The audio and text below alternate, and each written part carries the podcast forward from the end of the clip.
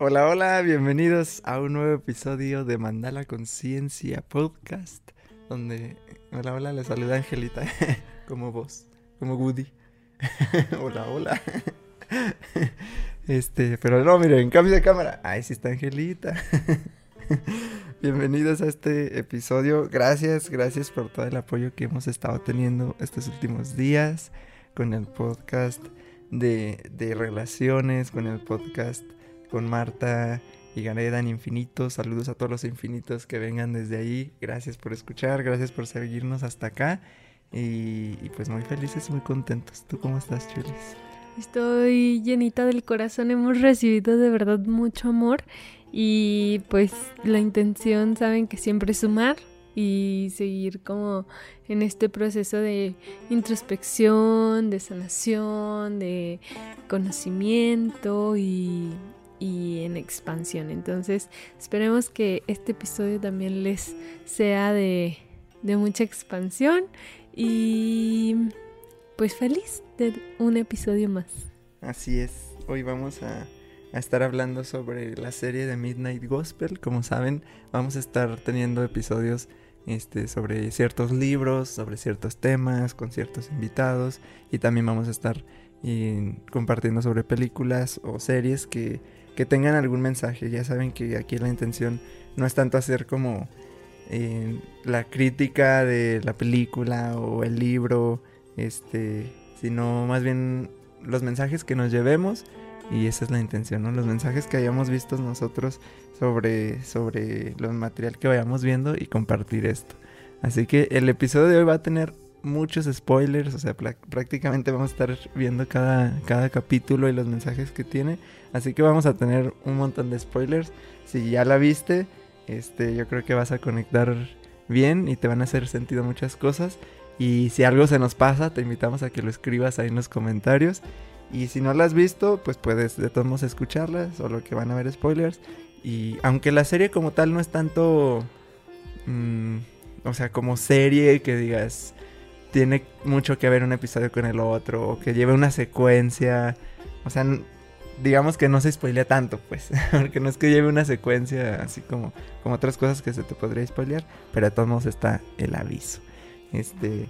Y como muchos con Avatar que dijeron que fueron a ver toda la serie después del episodio que hicimos de Avatar. Entonces, algo así esperemos que pase. Es una serie cortita, son de ocho son ocho episodios. La verdad es una serie bien interesante porque más que serie eh, es este proyecto de, de Duncan, Duncan, no recuerdo su apellido, que es un podcast tal cual. Entonces eh, ahí se, se, hizo la colaboración con otra persona, con otro equipo para que hiciera eh, los episodios, los hicieran serie. Entonces está chido porque pues en, un primer momento, o sea, empiezas a ver la serie y pues no tiene sentido las imágenes que estás viendo con lo que están hablando, que son temas como de psicodélicos, de muerte, ya veremos desarrollando como los puntos de vista y, y como lo que nos llama la atención de cada episodio, pero está bien loco porque en un primer momento, o sea, al menos yo la primera vez que la vi dije, ah, caray, ¿qué onda? Con, que no tenía sentido eh, las ilustraciones, pues, la, la animación con eh, lo que se hablaba en el episodio. Entonces era tanta, tanta, visualmente era tanto lo que veías que a veces al menos a mí me pasó, que me perdía de lo que hablaban. Entonces le tenía que regresar para ponerle atención a lo que decían sin poner atención a lo que a lo que estaba viendo, ¿no? Entonces está está está medio loca, pero la verdad está muy chida los mensajes, o al menos a mí me parece que los mensajes que tiene son muy muy poderosos y de y que te hacen como entrar en este sistema de cuestionamiento. Sí, es que la serie está hecha desde, como dices, desde el podcast de, de Duncan que estaba viendo que ya tenía más de 300 episodios, algo así, cuando decidieron hacer la serie. Se junta con este ilustrador de Hora de Aventura, que muchos la hemos visto y, y es una serie pues muy, Angelita no la ha visto. Solo, solo he visto a Flynn diciendo... Ay, A mi Jake. cobij- Ah, sí. Eh, Diciendo, ay, mi cobijita, estoy malito, quiero mi cobijita. Bueno, es, es esa serie. Pero aquí sí es diferente porque pues no, no está hecha a partir de, o sea, de cero, pues. O sea, ya había algo, entonces la hacen serie y nada más le agregan ilustración a las pláticas. Por eso es que está como que al- como que sientes diferente, ¿no? Por eso está diferente, porque pues no es como tal desde cero hacer la serie, sino que trataron de ahí irle, este, irla estructurando ya después. Pero, o sea, visualmente está, está muy loca y tiene este mucho color. Es- es- está muy psicodélica. Sí, pues. visualmente es un, una inyección de, de color, de figuras, de geometrías, de un montón de cosas. O sea, visualmente la, la ilustración está muy loca. Mucha Y... simbología, Ajá, muchos muchos símbolos. símbolos. Sí, tiene, tiene un montón de, de cosas muy interesantes. En el personaje, o sea, ya en, ya en la serie se llama Clancy. Clancy. El Duncan es Clancy y tiene un podcast eh, espacial. Ajá. Está, está bien chistoso de que al inicio dice que este su podcast suena así como que en mi podcast se transmite en todo el espacio, ¿no? Todo el Pero, universo. pero nada más lo escucha una persona. Este, entonces, y a lo mejor es el mismo, ¿no? A veces nos pasa eso como creadores que, que publicamos y a veces es nuestra mamá la que está comentando. Que por, que por cierto, saludos a Magracia. Gracias por comentar, Magracia. Este, pero sí, que dice, es, es un, es un podcast para el multiverso, pero solo tiene un suscriptor. Entonces, es, es este, en, en este podcast, pues él va visitando distintos Como planetas. mundos, ajá. Y en cada planeta, pues va teniendo invitado y le va acompañando sus drones, donde son los que van ah, grabando, la entrevista. A mí me gusta mucho porque cuando empieza eh, la simulación de ir a otro planeta, este, encuentra los personajes que va a entrevistar y luego, "Mm, ¿te puedo entrevistar para mi podcast? Está chido porque en cada universo o en cada planeta al que va, eh, elige avatares diferentes. Entonces es como que experimenta desde otro, desde otro eh, cuerpo cada, cada espacio.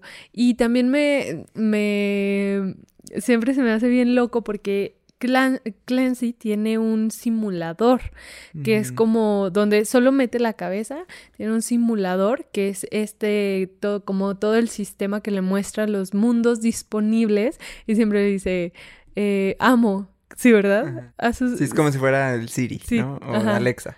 Y es el que le va... le va hablando y le va diciendo, em, estos este mundo está eh, disponible, o le muestra así como que todos los mundos en una pantalla que puede visitar y va escogiéndonos y pone así que uno, eh, ¿por qué? Porque este está este no está disponible y le pone así como que no, pues todos los los habitantes están muertos, no puedes ir a no hay nadie a quien Ujú. entrevistes y va y ve así como si fuera un catálogo. Está, eso está chido, ¿no? Como que muchos mundos. Y va él eligiendo eh, con ayuda también del, de- del simulador que le va proponiendo, ¿no? Este, y, y se nota pues que Clancy tiene como que el, la intención de en cada mundo ir aprendiendo nuevas cosas, o sea, además de su podcast, pues el irse como que desarrollando, ¿no? Ir haciendo preguntas que a él le puedan servir como personalmente. Entonces, sí, al principio no te dan tanto el contexto de cuál es el mundo en el que está, como que va- vas ahí deduciéndolo, y, pero ya te da a entender de que pues se mete ahí el sim- a- a- al simulador, que lo lleva al planeta, tiene su aprendizaje y luego ya regresa, ¿no? Pero por ejemplo, pues entrando al primer episodio, este va a un mundo, es el primer mundo donde entra, que es un mundo apocalíptico zombie, ¿no? Ajá. Este va y se encuentra al presidente de, de ahí, que, que está bien curioso esa parte, como siem- casi en todos los episodios hay como un caos, pero ellos van desarrollando una plática así como más tranquila. Ajá. Y mientras acá en la, en la ilustración hay todo un caos, ¿no? Como este que es el presidente y hay todo un, todo un eh, apocalipsis zombie y el presidente nada más con un arma y matando a todos, ¿no? Eso se me hace bien loco porque cuando llega a aterrizar a ese, a ese mundo, este, están los zombies así en una valla y todos como queriendo eh, subir y cruzar. Y hay unos manifestantes, que de eso se trata en el primer episodio, hay unos manifestantes para legalizar la marihuana. y ya empiezan a desarrollar el tema justo de, eh, de los psicodélicos y del, del uso de drogas.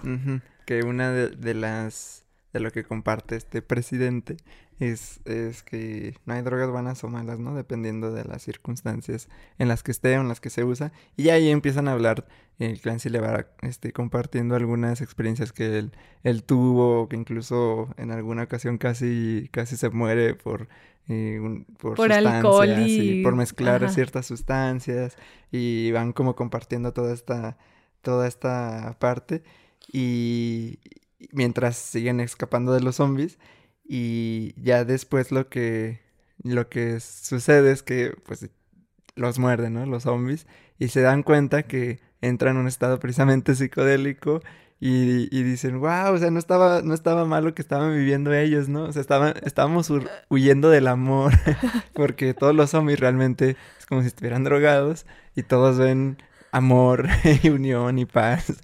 Todos los zombies, este, ven diferente, ¿no? Y, y, ya como que se rinden a, a ese estado de, de, amor y me da mucha risa porque empiezan a cantar.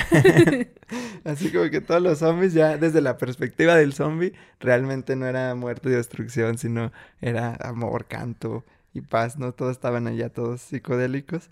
Este y ya estando en ese en ese estado dice le dice, creo que el presidente Clancy que le dice eh, como que está padre ser zombie porque van lentos.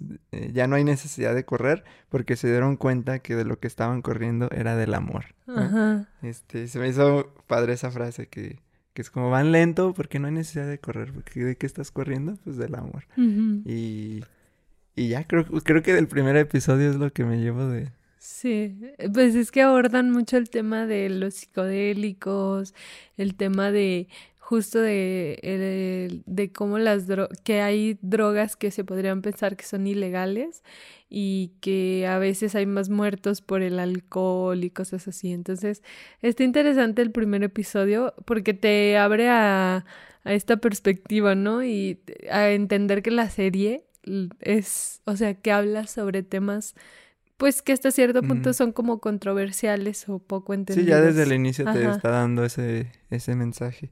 y hay, hay una, un hilo muy padre que le hicieron en, en Twitter del usuario Simple Kelly. Simple Kelly.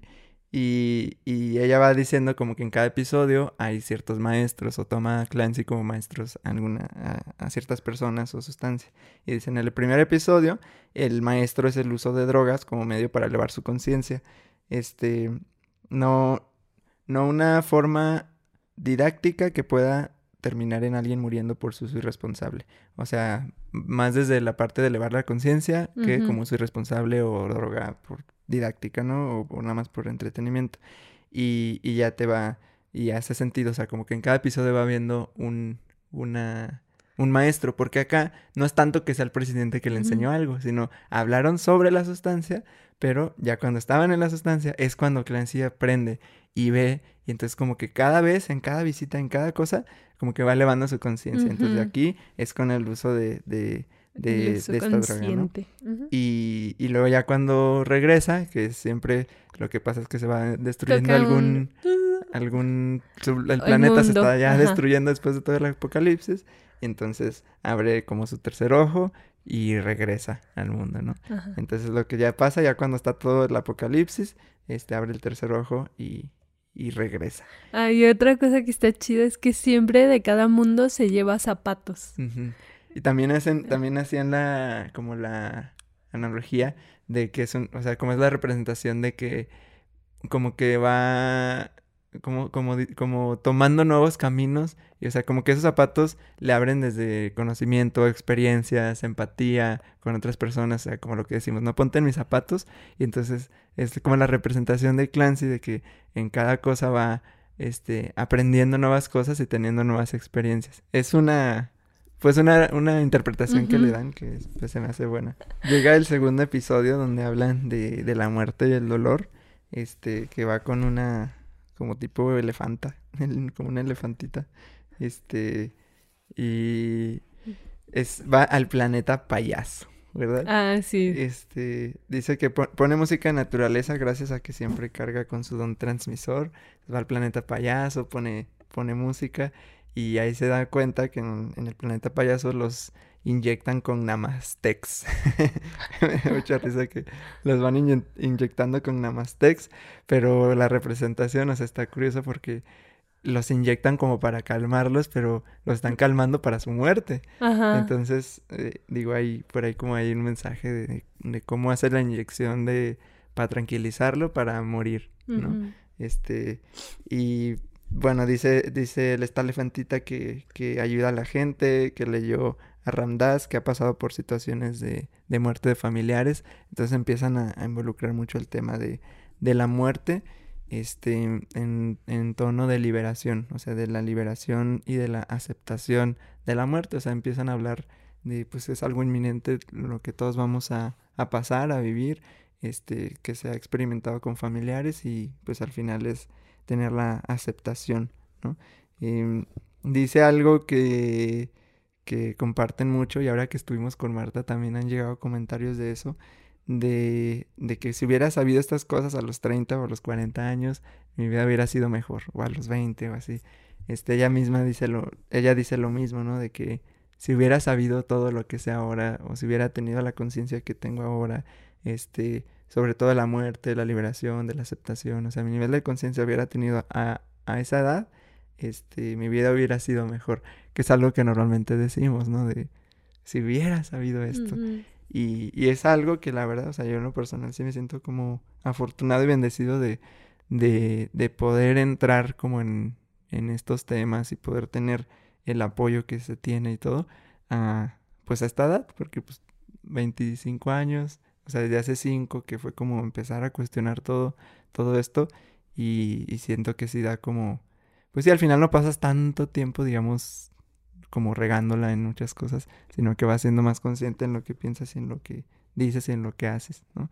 Este, entonces pues va esta, va esta elefantita, este, la representación del maestro es la muerte, la muerte y, y el dolor. Aquí es la representación de, del maestro de, de Clancy, este, que como digo, ven la muerte como algo inherente y, y el amor algo que puede ayudar a llevar mejor esta realidad. Me gusta como en este episodio, mientras van en este transcurso, en la plática y, y justo hacia ese camino que es como el, la muerte, como al final terminan hablando de Cristo, de este concepto de Dios está contigo en todo momento y cómo, cómo ponen esta idea de un Cristo que sufrió, pero que fue como desde la aceptación y la liberación. Entonces está, está interesante ese episodio. De verdad lo ves y es como visualmente es una locura porque ves cómo, cómo hacen todo el proceso de, de trituración y cosas así bien locas para comer, no sé, está bien, está bien raro, pero el diálogo es muy profundo. Es muy profundo. Sí, creo que el episodio sí se llama así, Medita como Cristo, o, no sé si se llama así, pero sí hablan de eso, ¿no? De, de, Medita como Cristo. Y dice, este, o sea, cuando él estaba clavado en la cruz, tenía la capacidad todavía de, o sea, como hacer esta meditación y lo que conocemos este, en el diálogo eh, católico que se decía, o sea, que Cristo, sus palabras fueron Dios, perdónalos porque no saben lo que hacen. O sea, todavía tenía la capacidad de compasión, de perdón, estando clavado en la cruz, ¿no? Entonces, es lo que invitan a este episodio, lo que están hablando de, de meditar como Cristo. O sea, cuando estemos en esas situaciones donde sintamos nosotros como esta crucifixión o, o, cuando estamos en dolor, cuando estemos en este en esta agonía, tener la capacidad todavía de meditar, tener todavía la capacidad de conectar, de reflexionar y de, de no perdernos, digamos, nuestra esencia, nuestro ser y poder conectar todavía con el perdón, con el amor, con la compasión este, a nosotros mismos y a los demás, ¿no? Por eso es meditar como Cristo y por eso la, el, el maestro es el dolor y, la, muerte. Claro, este sí. Este episodio está muy chido, la verdad. Sí te lleva a través de todo un una historia hasta llegar a justo esto, ¿no? Hasta el, tema de, de la entrega totalmente. Entonces está muy bueno. Sí, es cuando eh, eh, precisamente dice la palabra de, de rendición. Que dice, o sea, en, esta, en estos momentos fue cuando tuve mi momento de rendición ante Dios. En ese momento de, de angustia y dolor, de sufrimiento, fue cuando pude rendirme ahora sí ante Dios. Y luego dicen algo de, de que se creo que se empezó a juntar como con, con, digo, como con este entorno cristiano o algo así, ¿no? Que, y que le decían, este, no te preocupes, Dios está contigo. Ajá. y, que dice, este, sí, pero necesito a alguien con piel. y me da, o sea, es como cómico, o sea, da como risa, pero también es real. O sea, cuando dices que Dios está contigo, pues sí, pero necesito a alguien con piel. Porque, porque somos piel también. Entonces, sí hay que conectar con esta parte eh, espiritual, o elevada. Pues es, es importante, o sea, con, esta divinidad, con esto que no se ve, sí sentimos algo diferente cuando estamos conectados desde ahí. O sea, algo se siente, porque puede suceder al revés, que tienes piel, tienes con quien compartir, tienes, no sé, alguna pareja, tienes alguien, pero te sientes desconectado. Y es ahí, pues, falta de alguna parte esa parte espiritual o, o divina, como lo quieras ver. Em, pero puede suceder también al revés, que es lo que decía aquí. Necesito a alguien con piel. O sea, ¿quién, ¿con quién puedo compartir? ¿Con quién puedo eh, amar? ¿Con quién puedo, quién me ama a mí con piel? Entonces, creo es, es buena, o sea, a través de este como chiste, hay buena reflexión de, de, estar como en ambas partes, ¿no? No perdernos en el mundo material, no perdernos en el mundo espiritual, sino pues estar en Mantener en, el, equilibrio. el equilibrio sí. O sea, tener a alguien también con piel, con quien puedas compartir y, que es lo que queremos amar y ser amados, ¿no? Compartir a alguien con piel y al momento también de, de, seguir en rendición ante Dios. Y luego van a tercer episodio que trata sobre la magia. Pero me gusta mucho cómo inicia este episodio porque el simulador le manda eh, mensajes de como de alertas y aparecen así como que no deben de descargar emojis porque muchos tienen virus y no sé qué y Clancy descargando este emojis. Ah, me encantan tanto los emojis y no sé qué. Y se empieza como a como a trabar el simulador y le manda mensajes para que, pues como que para que atiendan, ¿no? Y él lo que hace es como borrarlos para evadir las responsabilidades. Sí, o sea, ya te van dando, ya te van dando ahí la idea de que Clancy al, al, al en su viaje de elevar su conciencia y tenerlos invitados en el podcast y todo, está, está evadiendo su realidad.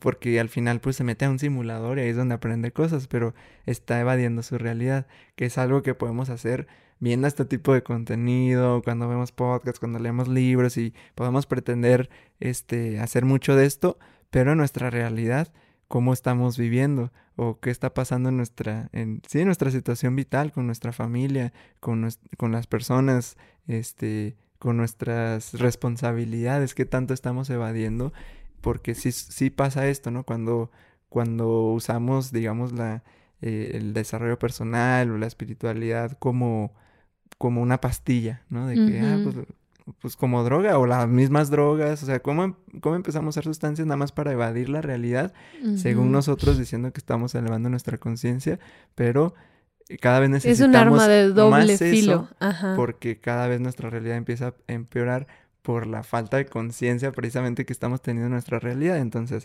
¿realmente estamos elevando nuestra conciencia? Y aquí en este episodio también es cuando tiene su segundo seguidor, que es fanático del helado y que Clancy busca un mundo de helado, de helado para, em, para satisfacer al, al segundo seguidor.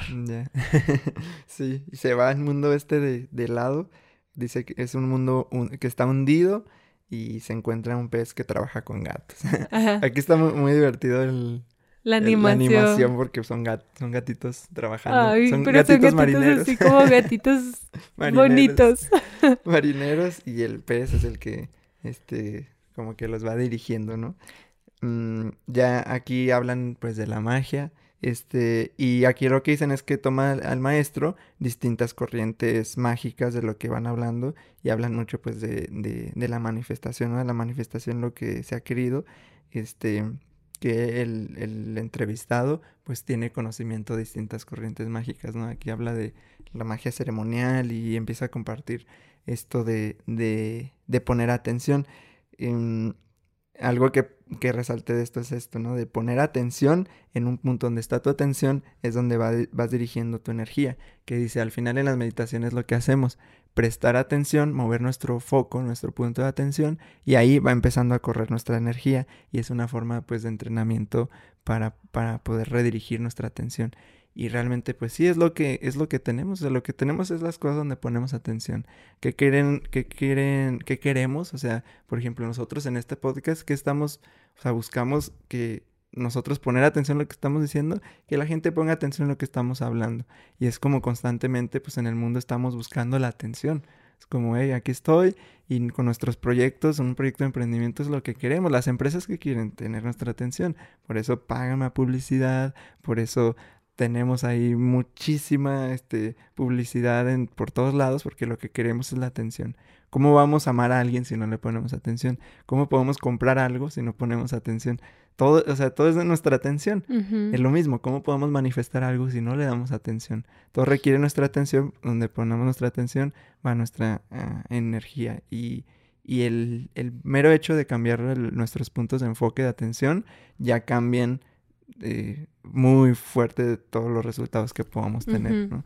Y algo, es algo que me gusta mucho a mí compartir, de que ya cuando sabes de este poder que tienes, este, difícilmente vas a entrar en estados de aburrimiento, porque te pones o pones tu atención en la vida, en la naturaleza, en una persona, en tu pareja, en, en en lo que está pasando, o sea, en lo que sea, o sea, pones tu atención para contemplar y entrar uh -huh. en un estado de meditación o pones tu atención en lo que quieres crear, en imaginar, en algún proyecto, en algún viaje que quieres hacer, o sea, vas dirigiendo tu atención porque sabes que todo eso de alguna forma le estás cargando energía. Uh -huh. Cuando haces consciente de esta parte y este poder que tienes, no, no, ya no hay como que tanto estado de aburrimiento porque ya empiezas a entrenarte en redirigir tu atención y claro. pues hacer magia. Con eso. Sí, a mí eh, algo que me gusta mucho de este episodio es que mm, es que dicen que, o sea, literal así dice que el mejor libro de magia es la Biblia, que uh -huh. solo hay que aprender a leerlo.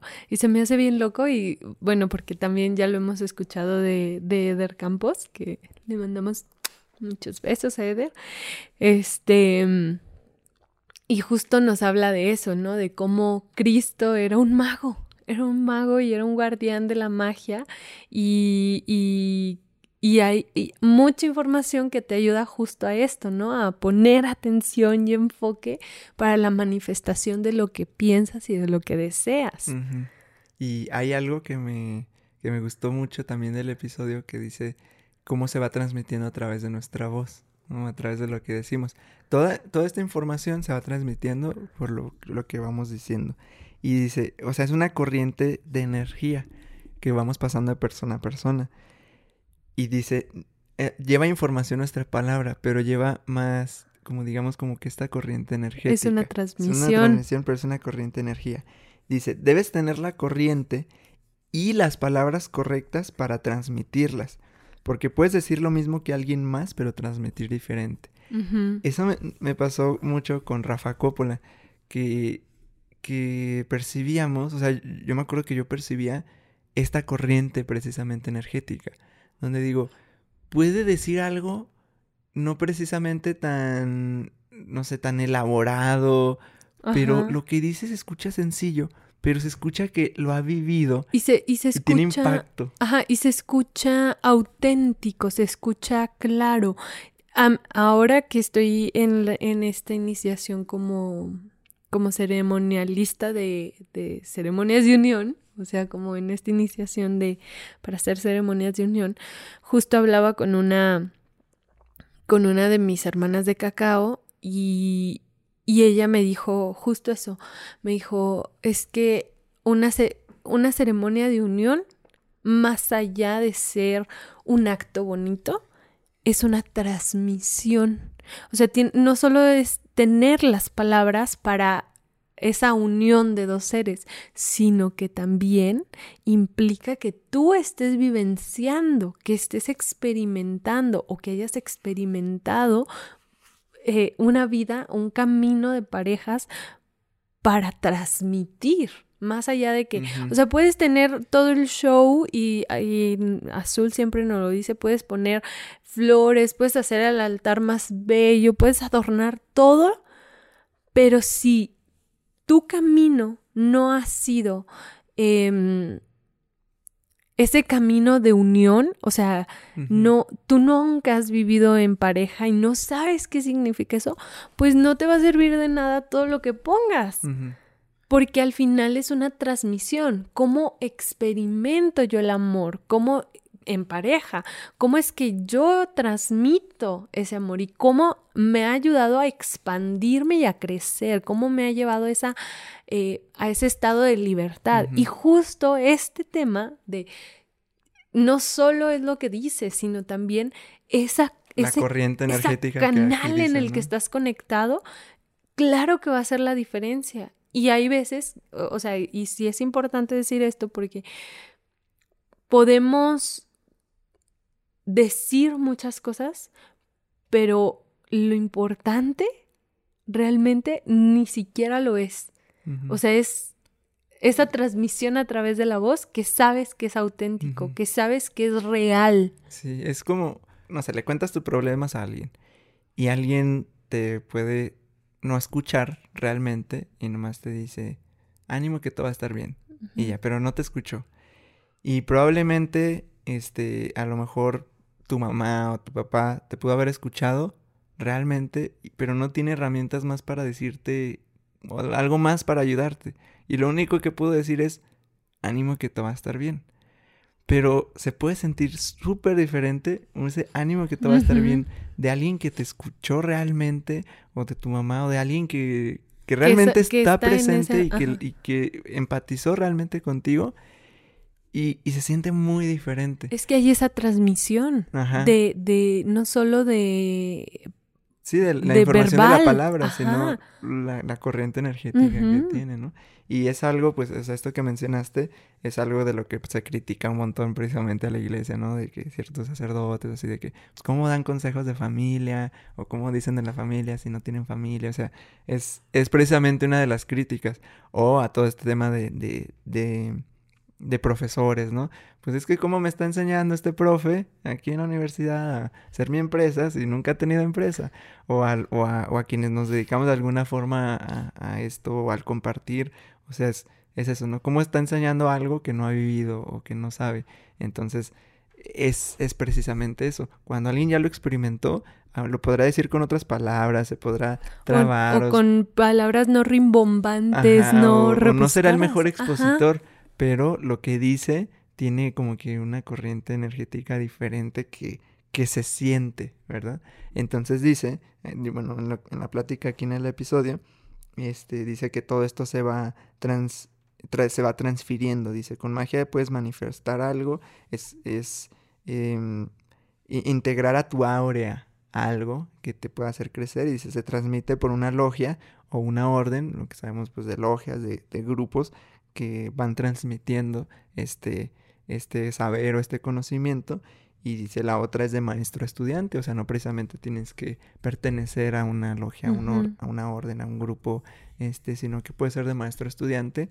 Pero yo, yo, yo es algo que, que en lo personal sí me gusta. O sea, hay, hay quienes dicen, no, pues prácticamente no, no va a tener maestros, ¿no? O sea, es como la vida es mi maestro, pero, o sea, sin embargo, alguien nos ha enseñado muchas cosas. O sea, no tiene que ser precisamente temas espirituales tampoco. O sea, de todo lo que queramos hacer, alguna habilidad que queramos aprender, de todo requerimos una guía. Sí requerimos una guía, sí requerimos maestros. Entonces, no, no hay que atacar tanto ese tema de ser maestros o que nosotros mismos podamos compartir algo funcional para los demás, pues no resistirnos tanto porque a veces está este juicio de de ser precisamente maestro, de compartir algo, este, por ciertas cosas que hemos visto eh, de cómo, como el aprovechamiento o cuando ya como maestros eh, se empieza a crecer mucho el ego porque es como yo, yo soy el que sé, ¿no? Y lo mismo en espiritualidad, lo mismo en una carrera universitaria de yo soy el que sé y yo soy el grande, yo soy el adulto, yo soy el mayor y tú no sabes nada, entonces yo soy el que te va a compartir. Pero hay maestros de muchas áreas que sí son muy conscientes, que sí son muy amorosos, que sí saben hasta dónde, que pueden decir, ¿sabes que yo te puedo compartir hasta aquí? O sea, lo demás ya no. Este, pero hasta aquí sé, hasta aquí puedo compartir, esto es lo que tengo para ti. Y entonces, como que sin el ego, pues, del maestro, sino realmente transmitirte el conocimiento y la sabiduría como pueden hacerlo y, y ya hay que ir tomando estos distintos maestros eh, sin... Cuando, yo creo que cuando tenemos más claridad interna, sabemos cuando alguien realmente puede aportarnos algo o cuando no, o cuando vive lo que dice o cuando no, que es algo mucho que se dice en, en magia, ¿no? Este, que, nos lo dijo Eder, que lo he escuchado mucho de, José Luis Parise, que habla, que habla también de la magia, que dice es que mírales la vida. O sea, mírales la vida, no, no en plan juicio, a decir, no, te va a juzgar tu vida para ver si... Solo mírales la vida, tan, solo observa a esa persona y ve si está aplicando lo que está diciendo, si, si, si hace lo que habla, ¿no? Si tiene coherencia su pensamiento, su acción, su palabra, si tiene coherencia en eso. Mírale la vida. Si dices, me inspira su vida, me gusta cómo vive, cómo hace, no sé, si es tu maestro, va a ser maestro de negocios, pues mírale su, su vida en sus negocios. Si va a ser de pareja en relación, mírale cómo vive en pareja. Si va a ser de, de crecimiento personal, mira qué tanto se ha desarrollado personalmente. De lo que sea, mírale la vida. Y, y, ya puedes observar, ¿no? Si es de algo industrial y este empresarial, mírale. Entonces, tan solo haciendo esta mirada, ya vas a saber tú si, si realmente puede compartir. y aportarte, sumarte. Ajá. Sumarte desde esta corriente. No tanto la información que digas, sino desde esta corriente. Sí. Bueno, este, este es de los episodios que personalmente creo que tienen mucha información valiosa. Es que, es que van hablando así muy rápido y va diciendo una cosa y otra y otra. Este, es como que deja ahí varios temitas donde podamos anotarlos y ya después cada quien seguir investigando, ¿no? Porque otra de las frases que me gusta es que, dice que se queja mucha de la gente de su vida, de lo que no les gusta. Pero a eso, precisamente siguiendo el tema de la atención, le están dedicando su atención, dice, le están dedicando el ki que tienen, su, su, energía vital, le están dedicando atención siempre quejándose de la vida, siempre viendo lo que no les gusta, siempre, siempre ahí, pues le estás dedicando tu, energía. Entonces inconscientemente sigues perpetuando de alguna forma eso, ¿no? Que, que no es tanto el no, el no reconocer nunca que no te gusta, pero una cosa es reconocimiento y otra cosa es dedicamiento de energía. una cosa es reconocer que algo no te gusta y está súper bien hacerlo porque dices, no, esto quiero cambiarlo y esto no me gusta y, lo puedes cambiar tanto personalmente como este socialmente como externamente. socialmente dices, esto no nos gusta, venga, vamos a cambiarlo. Pero una cosa es reconocer y otra cosa es cómo imprimes tu energía para cambiarlo o que te estás quedando nada más imprimiendo tu energía para quejarte. Para seguir perpetuando. Y eso es muy diferente, ¿no? O sea, es, es, es, yo creo que sí requiere como este, esta conciencia de decir, ¿cómo voy a imprimir mi energía? O si, lo, o si lo hago para cambiar las situaciones, o según yo estoy, o sea, cambiando algo, pero no, solamente estoy desperdiciando mi energía y quejándome, viendo lo que no me gusta, este, hablando de eso, juntándome con personas quejumbrosas todo el tiempo, toda negatividad. Realmente ahí no estás haciendo un cambio. Entonces te diste cuenta de algo, pero no te estás dando cuenta que estás mal, mal usando tu energía. Van hablando del tema de la iluminación, de, dicen, iluminación es conciencia solar, y entonces empiezan a desarrollar el tema de la iluminación y, y termina el, el pececito que habla de la iluminación termina peleándose con otro porque mm. le quitó a su esposa y no sé qué. Y al final, eso está chido. Bueno, y ahorita tú complementas, pero se me hace bien loco porque cuando van a este, mm, a este ser gigante que está dormido y que los transforma, ve que sale de él un unicornio que este, que escupe Dulces. bolas de nieve, Bolas de nieve. Y entonces dice, ah, para el seguidor. Ajá. y, y yo creo que en toda la serie van haciendo esto muy bien, el como hablar de la iluminación y todo esto, porque van, o sea, des- después de que desarrollaron así todo un tema que te deja pensando y te hace volar, después te muestra como lo mundano, ¿no? O sea, lo real, lo los terrenal. enojos, las peleas, el, el, el- la evasión de la realidad, o sea, todo esto, y te hace, o sea, bueno, al menos es lo que yo me llevo como, como que deja el, pues sí, o sea, no, no, no estar como con esta ilusión. No solo- ajá, no de solo la soy- iluminación y todo esto, porque Claro. están ahí todos los problemas, ¿no? O sea, Sí. el mismo que comparte este, pues, que estuvo en la cárcel, ¿no? Es- o sea, es, es esta parte donde ir acercándonos más, que es lo precisamente lo que habla, que dice que Beethoven, Beethoven dijo que el ser humano es acercarse a la divinidad lo más posible y luego expandir esos rayos de luz por la humanidad. Me, encan- me encanta eso, no sé si sí lo dijo Beethoven, pero, pero me gustó mucho. Acercarse a la divinidad lo más posible. Lo que más puede acercarte a la divinidad y luego expandir esos rayos de luz por la humanidad. O sea, lo que más puedes acercarte y compartirte tu, lo mejor que puedas. Y lo puedes ver desde un tema, no sé, ser tu mejor versión y entregarle tu versión- mejor versión al mundo. Así con eso, o sea, dedicarte a, a- a encontrar tu divinidad lo más posible y luego compartir eso y a través de lo que, a través de quien tú seas. A lo mejor a veces sin palabras, y sin que te dediques precisamente al, al hacer Ajá. el preacher, pero Sí, sí, con sí. tu persona, como conocemos así muchas personas, ¿no? Y justo hace, hace sentido toda esta, esta plática que te lleva a través de la iluminación, la magia, todo esto, a, a este tema, o sea, cómo se cierran el capítulo, porque, claro, es esta búsqueda de, de iluminación, de elevación, de conexión y, y más conciencia, pero quizá, o sea, sin, sin, sin disociarte del cuerpo físico, entendiendo que también eres esto y al ser esto también hay emociones que tienes que trabajar. Hay eh, emociones como el enojo, como la ira, como la frustración, pero justo es eso, ¿no? Como voy, me recargo de esta conciencia, de esta iluminación, de esta divinidad y a través de este cuerpo físico que es el que siente, es como trabajo y entrego. ¿Y para, para qué? Para después compartirme, porque no es como que vayas a compartir a tu divinidad. No, al final vas a compartir lo que eres en, este, en esta 3D. Bueno, y luego, después de este episodio, el cuarto episodio, es, yo creo que es de los, al inicio inicia como es bien gracioso y termina también con una profundidad bien, bien bonita.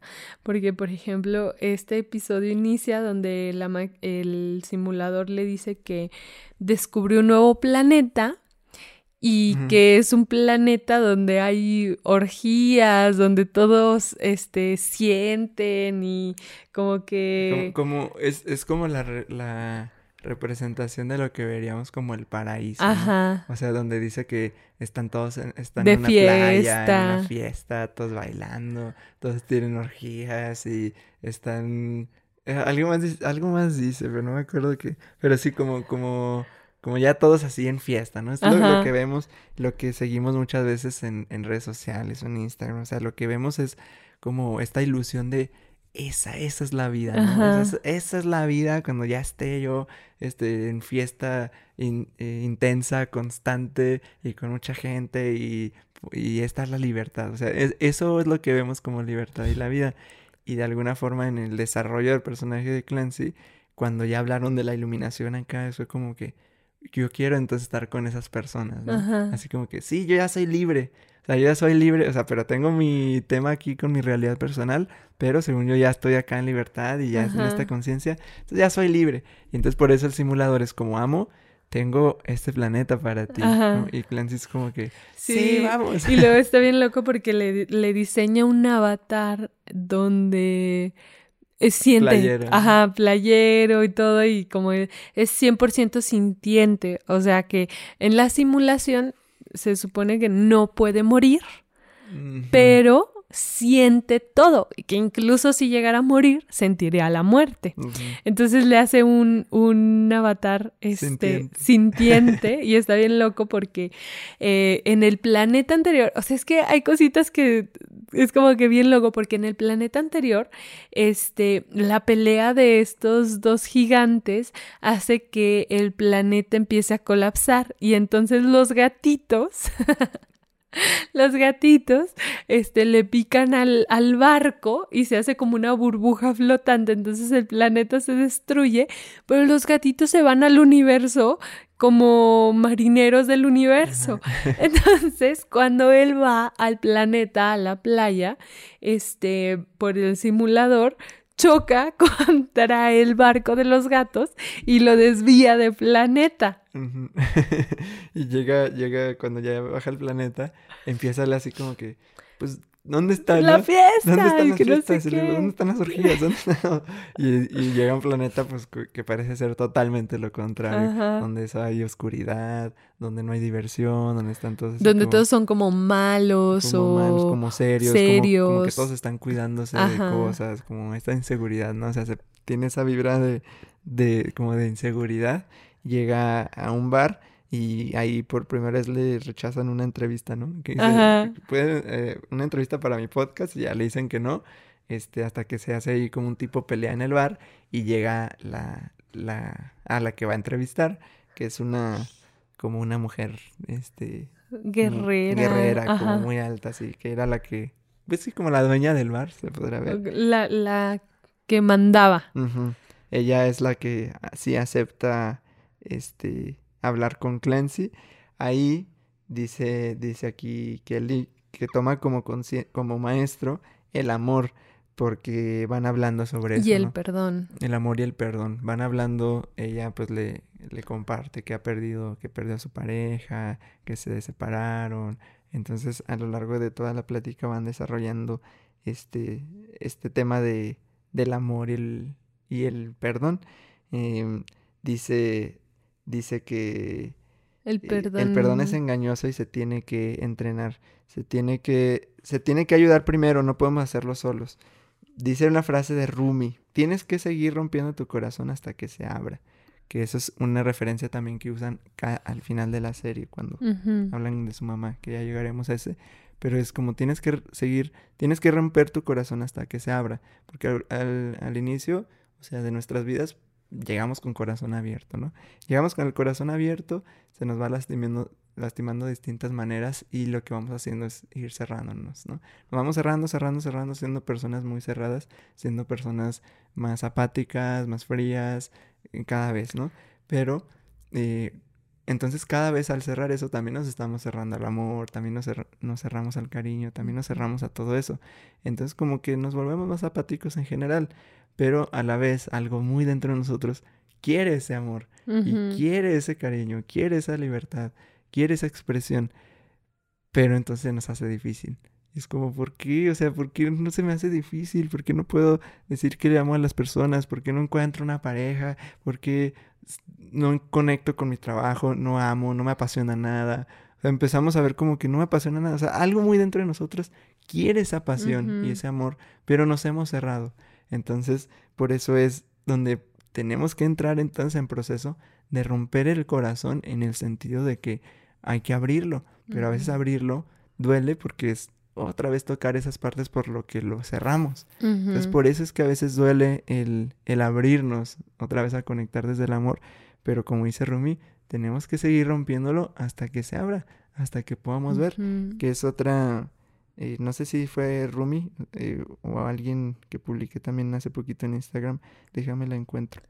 Bueno, y, y mientras Geras te encuentra esta frase, también a mí me gustó mucho que en este episodio dicen que tenemos un sonar para saber si las personas nos están escuchando profundamente, porque hablan justo de que, pues, en, este, en esta apertura de corazón, en este ir a tocar emociones profundas, muchas veces las personas con las que, o sea, con las que te vas a empezar a abrir, no, no son las que te escuchan, o sea, son, simplemente están como ahí, o no les interesa realmente lo que hay. Y me gusta mucho cómo lo pone así como que nosotros realmente sí sabemos quién nos escucha. Y ahí entra eh, que le, le pregunta así como que, ¿y si pues qué pasa si alguien no tiene con quién hablar o con quién o quién le escucha realmente? O sea, en general creo que van hablando toda esta apertura. Ajá. Este, porque esa apertura, o sea, cuando te vas abriendo, y también le permites a otras personas que vayan abriéndose. Entonces, cuando hay mucho, cuando estamos ensimismados, pues no tenemos capacidad de escuchar a los demás. Entonces, en, es lo que dice, ¿no? De que vas haciendo, vas teniendo más, eh, vas desarrollando la escucha. O sea, al momento, al simple momento de tú abrirte y de empezar a entrar en esta dimensión de ti, al, en, en ese acompañamiento también se va abriendo tu capacidad de escuchar y tu capacidad de intuir, como que vas sintiendo también toda la parte de, tu cuerpo. este, ya, encontré la frase que es la de Rumi que dice, tu tarea no es buscar el amor, sino encontrar, buscar y encontrar las barreras dentro de ti que has construido contra de él. Y, y es eso, ¿no? O sea, a veces estamos eh, buscando el amor afuera en todo, ah, ya algo que ame hacer, algo y una persona que ame, todo buscando el amor afuera, pero dice, no, ese está, o sea, ahí está siempre. Ahí, por todos lados hay. En todos lados hay amor. Más bien encuentra las barreras que has construido en contra de él.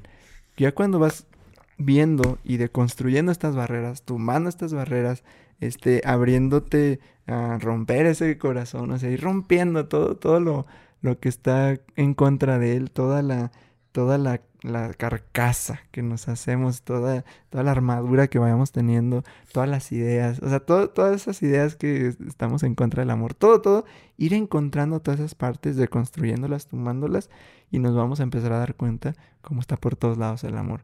Y es mucho más fácil conectar con más personas en amor, es mucho más fácil conectar con actividades que ames, es mucho más fácil porque ya vas deconstruyendo y digamos que... Eh, digamos que eres una fuente ya tú mismo también de amor, ¿no? O sea, ya permites que el amor y todo esto vaya eh, transitando por tu vida, precisamente siendo como esta, esta fuente, ¿verdad? Dice, conoció a alguien que hace terapia de escritura. Y me parece muy bueno eso porque es el, el trabajo de observación, precisamente. Dice, es un trabajo de escritura y después comparte lo que escribiste, o sea, como que entró a un grupo, ¿no? De como de escritura, como un grupo de ayuda. Entonces, donde la gente escribe lo que siente y entonces después lo comparte y los demás escuchan. Y eso es lo que hacen. Y, eso, es lo, y eso es lo que ayuda porque escribes cómo te sientes, o sea, es un medio de expresión porque a veces nos es difícil hablarlo y como escritura, como es más introspectivo, pues lo podemos hacer a veces más fácil, escribir cómo te sientes y, como que ir aligerando eso y ya después puedes compartirlo y alguien más te va a escuchar. Entonces como que esto, que es a veces por lo que funcionan los grupos de apoyo, ¿no? Porque como que hay esta empatía y si no, si te escucho porque te entiendo, porque ya viví algo parecido, porque esto pasó este, conmigo, con mi familia y, y pues como, que te vas ayudando porque hay esta empatía y sientes realmente que alguien, que alguien te escucha. Y ahí es ahí dicen algo, eh, dice ella, dice algo bien bonito que es, que dice, cuando tienes hambre, la comida es lo más importante. Cuando estás solo, la compañía es lo más importante. Justo esto como relacionado a este tema de la escucha, ¿no? De, de cuando estás solo, sí aprecias que alguien, o sea, cuando estás en esta apertura de corazón, con estas emociones intensas, internas, moviéndose y transitando a través de ti, y que alguien te acompañe en este camino, claro que lo valoras.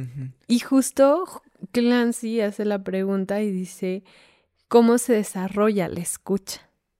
Porque entrando en ese tema, ¿no? Como, bueno, y Sí, está bien, pero... Eh, ok, tengo que escuchar, pero ¿cómo, ¿cómo, lo hago? O sea, ¿cómo lo desarrollo? Si estoy nada más en mis pensamientos, si estoy nada más ensimismado, si tengo estos problemas y luego escuchar los problemas de alguien más, ¿cómo? es como, ¿cómo se desarrolla pues la, la escucha? Y, y, y, ella le va compartiendo que se requiere mucho trabajo personal y de autoconciencia. ¿Por qué? ¿Cómo pretendemos escuchar a alguien más si no nos escuchamos a nosotros mismos? ¿Cómo pretendemos saber o, o poder ayudar a alguien que a lo mejor no está escuchando realmente lo que está diciendo si nosotros mismos no lo escuchamos tampoco sino, sino que es algo que ya hemos hablado, que hablamos en el de los cuatro acuerdos, ¿no? Del poder de la palabra.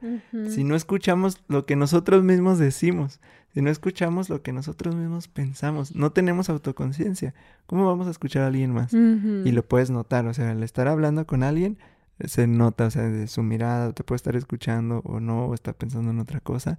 Este, a ver. Pero sí, ya cuando tienes esta autoconciencia, entonces es más fácil que puedas escuchar a los demás. Y me encantó eso que dijo. ¿Cómo, se desarrolla la escucha? Pues escuchar a otro requiere primero de autoconciencia. Primero escúchate a ti.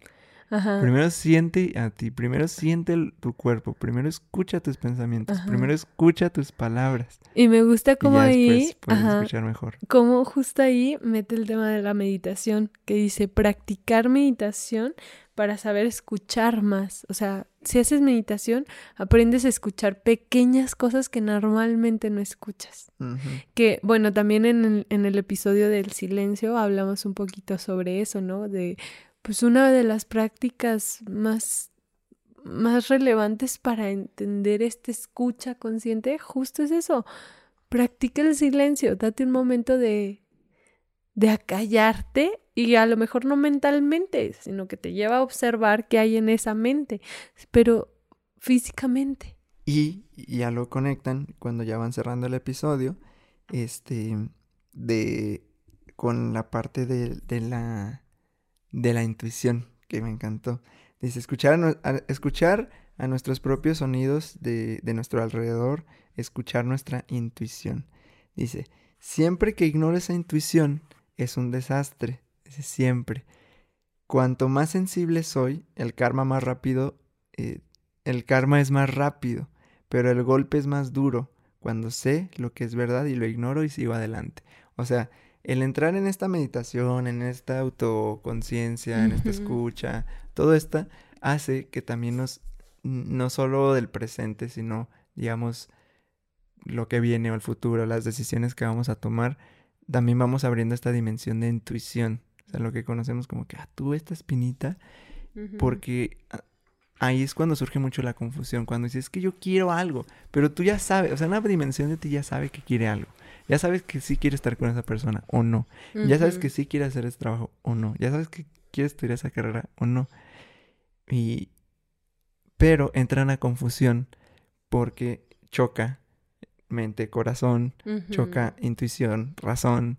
O sea, empiezan a chocar este, mis anhelos con los anhelos instalados de mi familia, de mi pareja, de mi sociedad. Entonces empieza a chocar y, y, cada vez nos vamos apagando más y vamos desatendiendo nuestra intuición y nuestro sentir, que es lo que hablamos, ¿no? Si estamos ensimismados, pues no, no, ni siquiera sentimos, no sabemos ni qué siente a veces nuestro cuerpo. Nuestro cuerpo. Entonces, ¿cómo vamos a pretender saber qué decisiones de vida tomar si ni siquiera sabemos cuando nuestro cuerpo nos duele.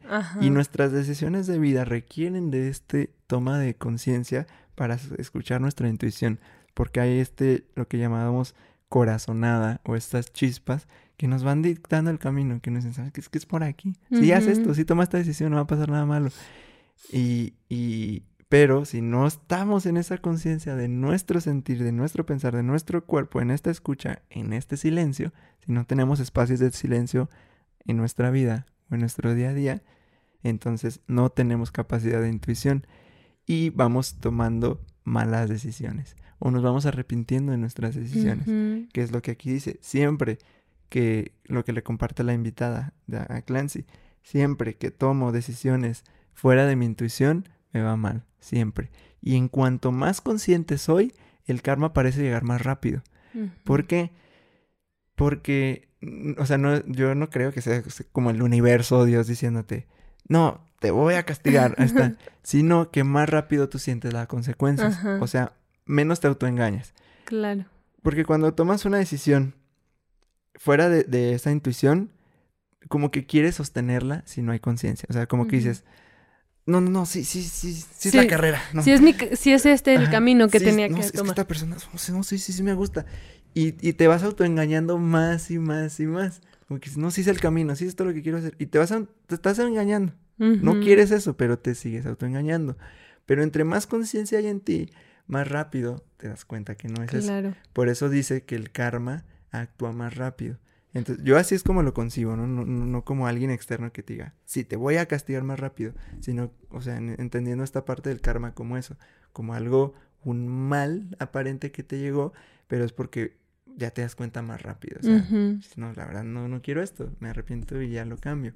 Entonces, me encantó esta parte que hablan de eso, de hacerle caso a la intuición, ya conectando en esta escucha, entonces escúchate y eh, hazle caso a tu intuición. Dice, desarrollas la sensibilidad. Entonces, entre más sensible eres, más rápido sabes que es verdad y que es mentira para tu vida.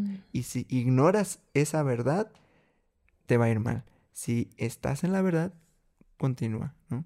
Y, me encantó. encuentra tu verdad y sigue tu camino en tu verdad. Sigue el camino de la verdad.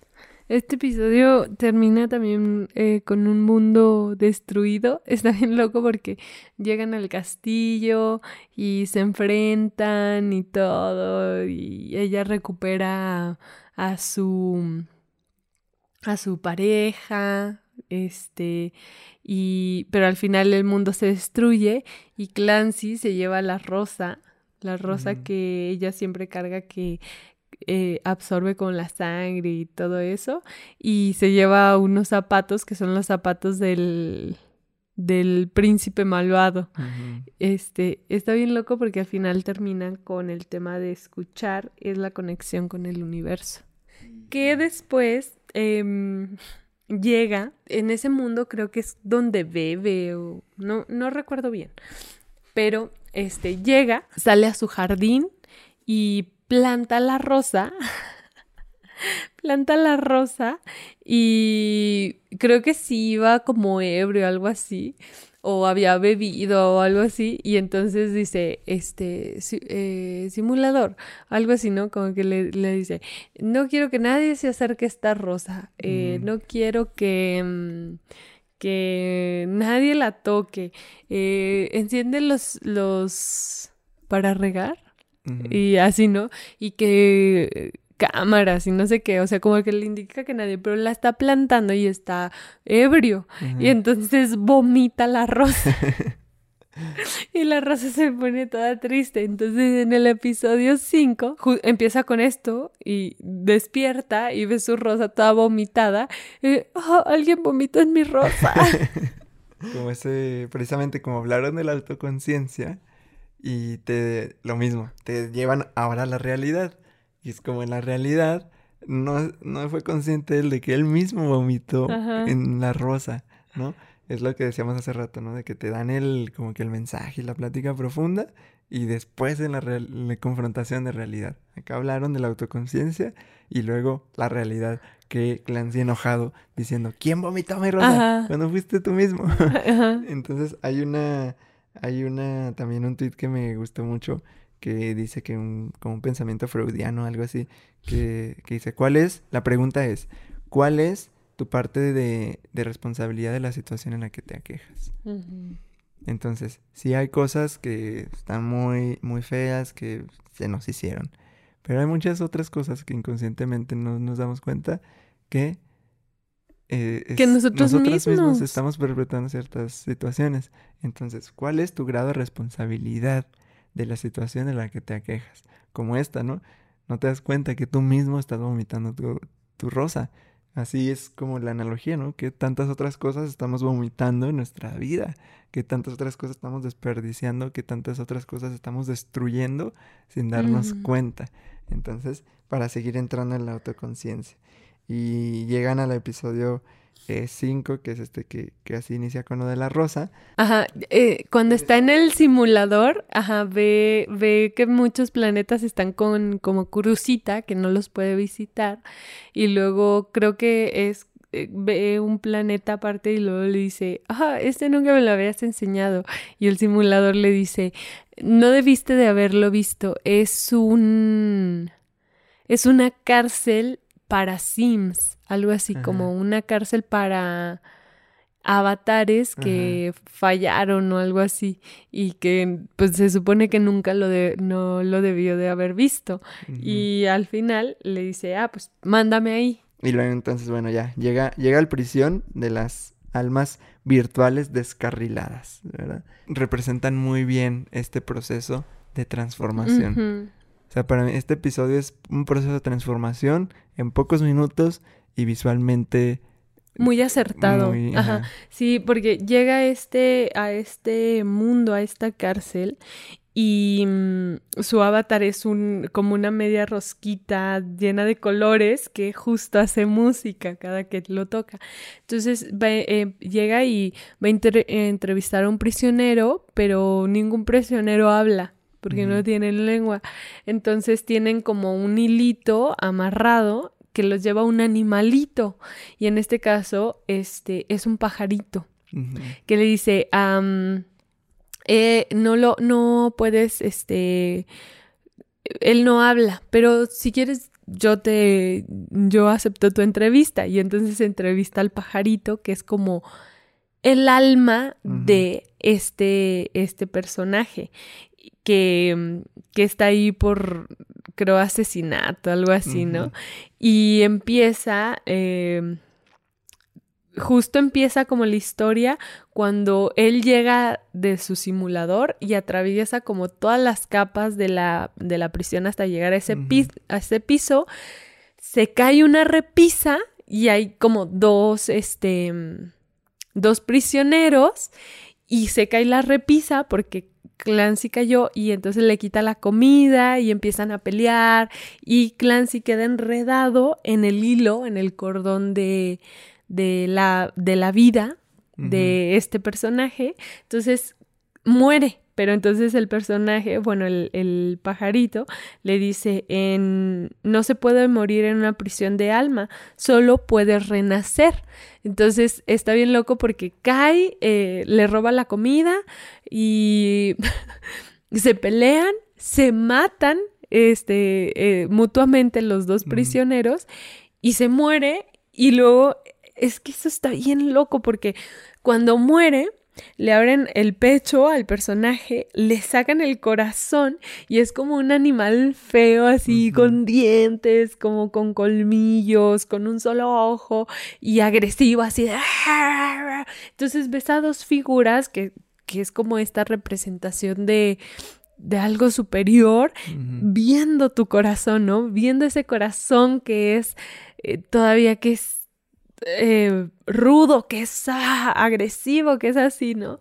Y le agarran al pajarito y le arrancan una pluma y la ponen en una balanza y pesan el corazón contra una pluma y, el, y, el, y se ve la balanza caer por el corazón como eh, rudo.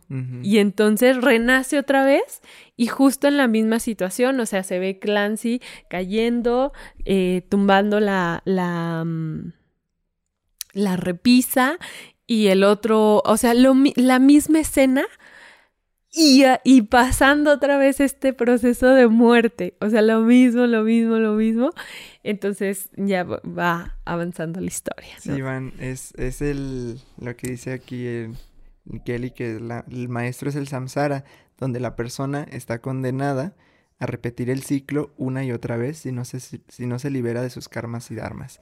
O sea, aquí el episodio es, es este samsara, donde es un ciclo. Entonces mueren puros prisioneros violentos, mueren, renace ahí mismo, muere, renace ahí mismo. O sea, es lo que va pasando todo, todo el episodio de morir y, y despertar. Dice que esta balanza es la balanza egipcia donde en este caso, si tus karmas o malas obras pasan más que la pluma de la verdad, este, el devorador se come tu corazón y vuelves a estar encerrado en la prisión sin poder trascender o acceder al Auru, que aquí dice que es la morada de los dioses, es la balanza egipcia. O sea, como que meten ahí de muchas, muchas, de, cosmovisiones. sí.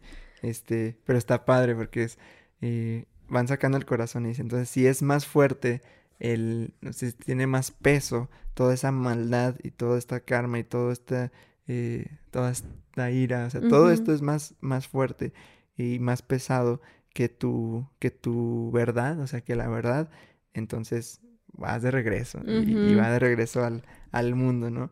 Entonces está muy padre cómo van eh, compartiendo y cómo vas viendo poco a poco la reflexión que va haciendo el personaje, ¿no? Como que ya, ya, ya he vivido esto. Entonces, ahora, ¿cómo lo puedo hacer diferente? Y la representación de, de que es la parte de la, de la, los nueve círculos del infierno, que es la parte de, la divina comedia de Dante. Entonces, va bajando. Y si no, yo no me había dado cuenta de que al final sale Cerbero, o sea, este, está el perro ahí. Este, entonces, como que va, baja y entonces cada vez va subiendo más y más y más. O sea, cada vez es más capaz de subir más niveles. Un piso más, ajá. Hasta el principio no tiene mm, nada. de conciencia, se pelea, se mata y, renace, muere y renace. Entonces como que se da cuenta que cada vez tiene más oportunidades de, de ir subiendo. Entonces va ayudándole, como que le va diciendo a los otros prisioneros también de que, hey, si podemos salir, hey, hay que ayudarnos en esto. Y como que cada vez va haciendo las cosas diferentes. Y dice, esto ya me funcionó entonces a la siguiente vida lo sigo haciendo. Eh, y, o sea, podemos, puede pasar esto en nuestra propia vida, ¿no? De que, ¿sabes que esto ya me funciona a estar mejor? Este, pues sigue haciendo eso. Entonces, lo que no te funciona, lo vas cambiando. Y así como que cada vez vas ascendiendo en esta misma vida, digamos que vas ascendiendo a un bienestar, conciencia, este, sabiduría mayor, porque ya vas sabiendo qué funciona y qué no funciona y desde dónde lo estás haciendo, ¿no? Si todavía tienes este corazón eh, como un perro agresivo, y pues ir aligerándote cada vez, o sea, el tema aquí como que el corazón se va aligerando, aligerando, aligerando y se le va aligerando cada, cada vez donde va entrando en mayor conciencia y en mayor em, sensibilidad, como que se da cuenta cada vez que está más herido. Y esa es la representación que se me hace muy fuerte, muy padre este episodio, que al principio, como dices, este corazón así muy, muy violento y ya después va reconociendo sus heridas y va reconociendo lo herido que está hasta el punto donde le sale el corazón como que triste, triste el corazón llorando, ¿no? Hay un artista que no me acuerdo cómo se llama, que también tiene imágenes de este estilo en, en Instagram, como que se ve, no sé, un policía eh, pegando y así como bien rudo, y luego abajo de la careta se ve como una, un niño o alguien llorando. Y es eso, ¿no?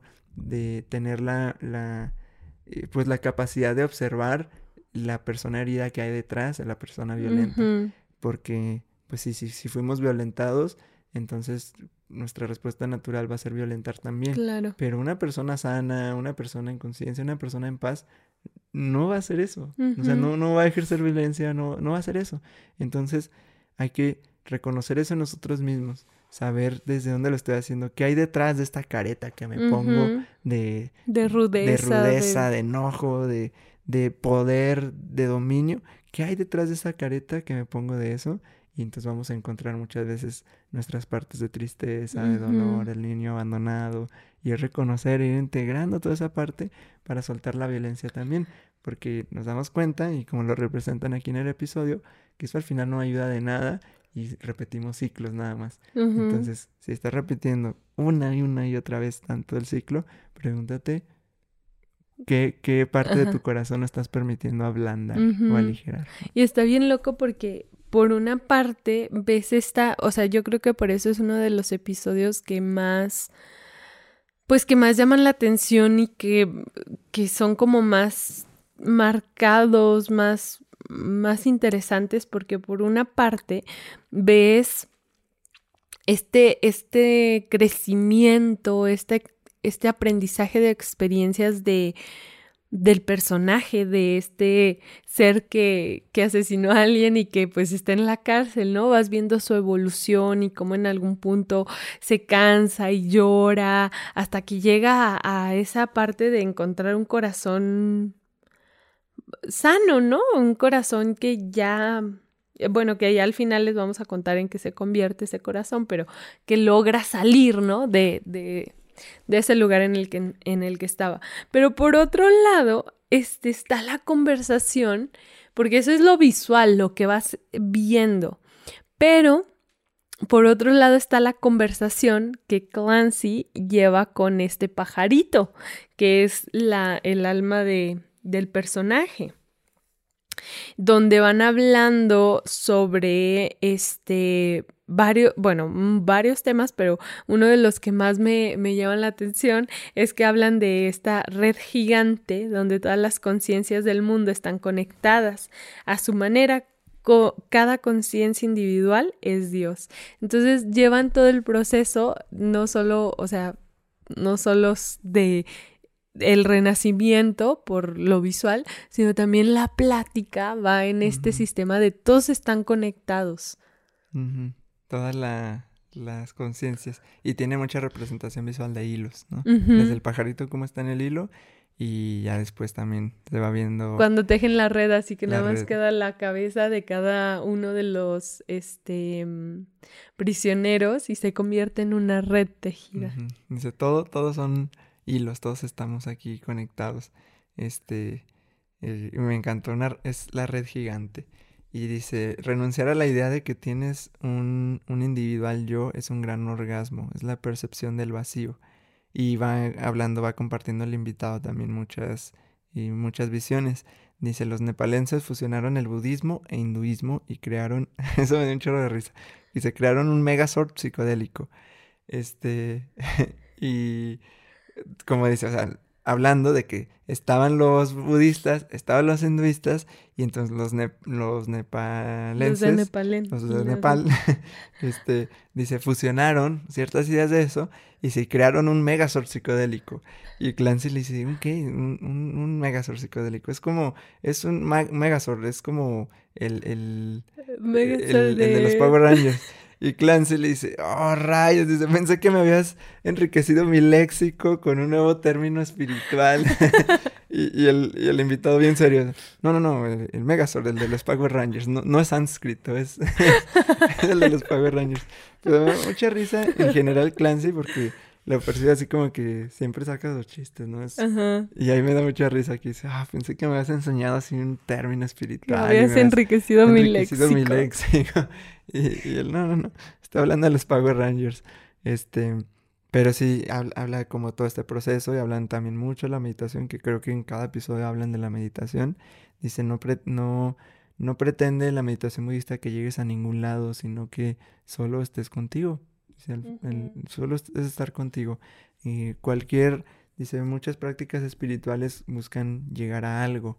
Este, dice, tratamos de evitar el, el sufrimiento, el sentimiento hacemos lo que hacemos para evitar el sufrimiento, pero, pero una práctica, digamos, más pura, simplemente es estar y es que te conecte contigo, o sea, el hacer la meditación no para alcanzar algo más, sino por el hecho de estar en, presencia.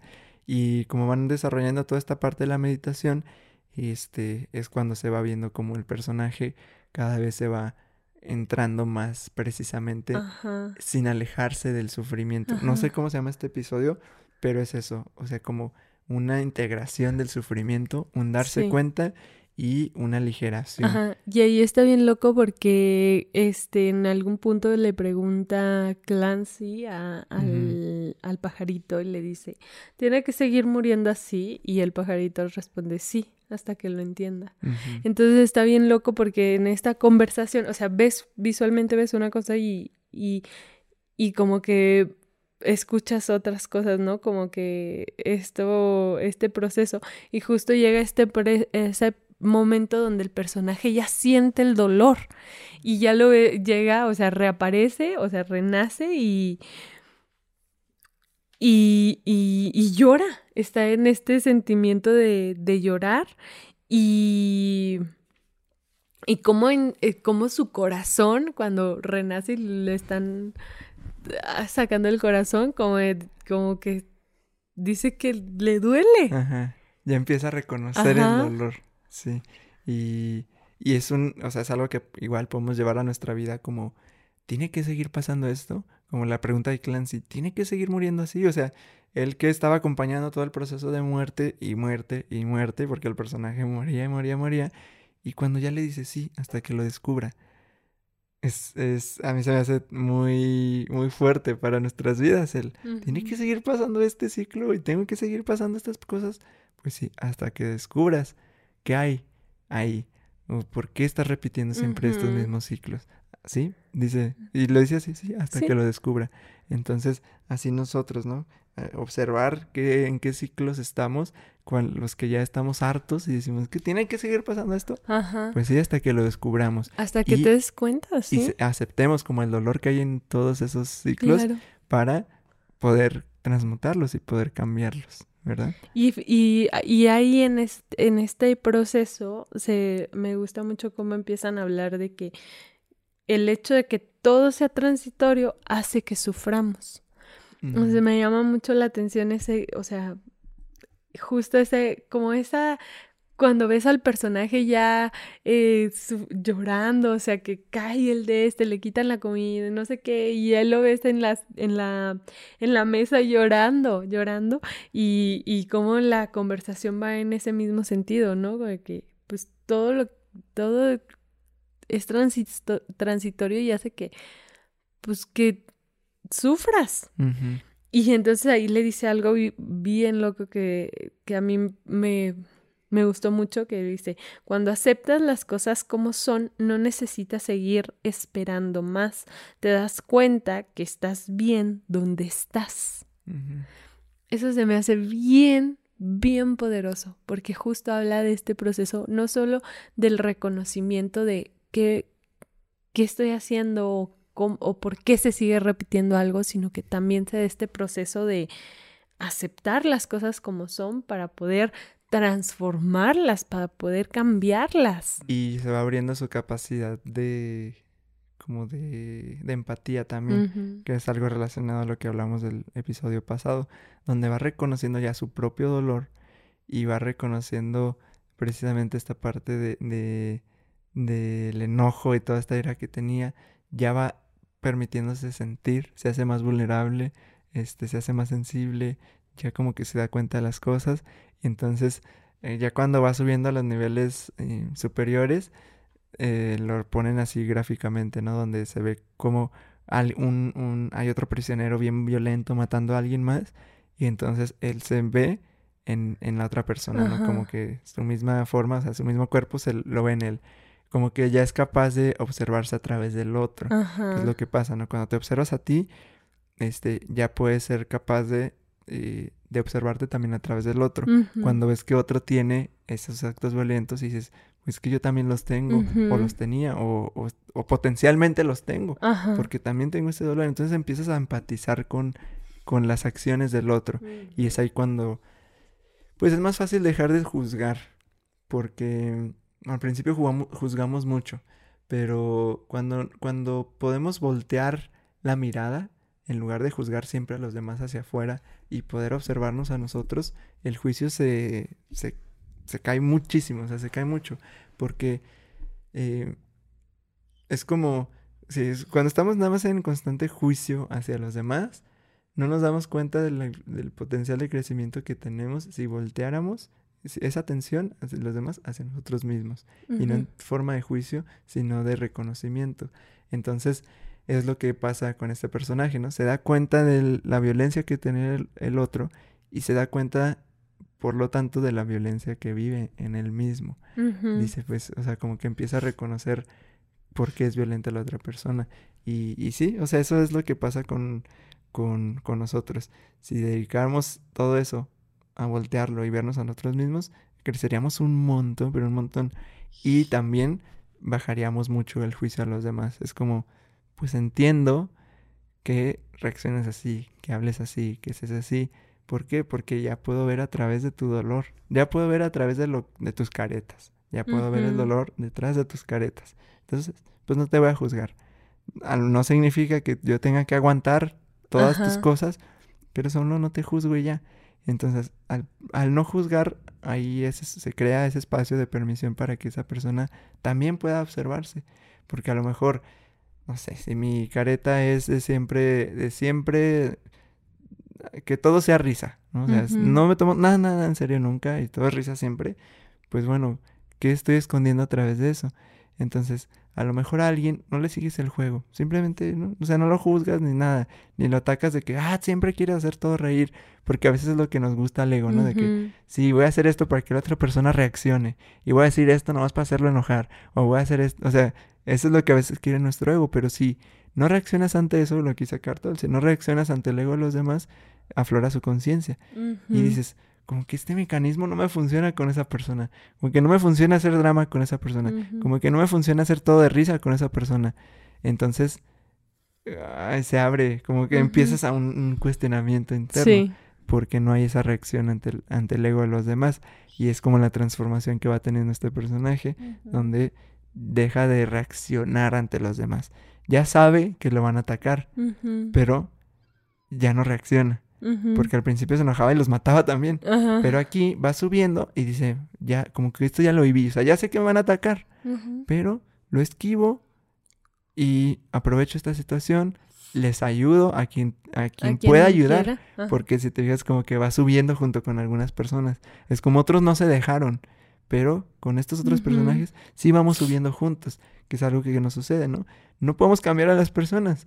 Pero a quien esté en disposición, podemos ayudar a que suba junto con nosotros.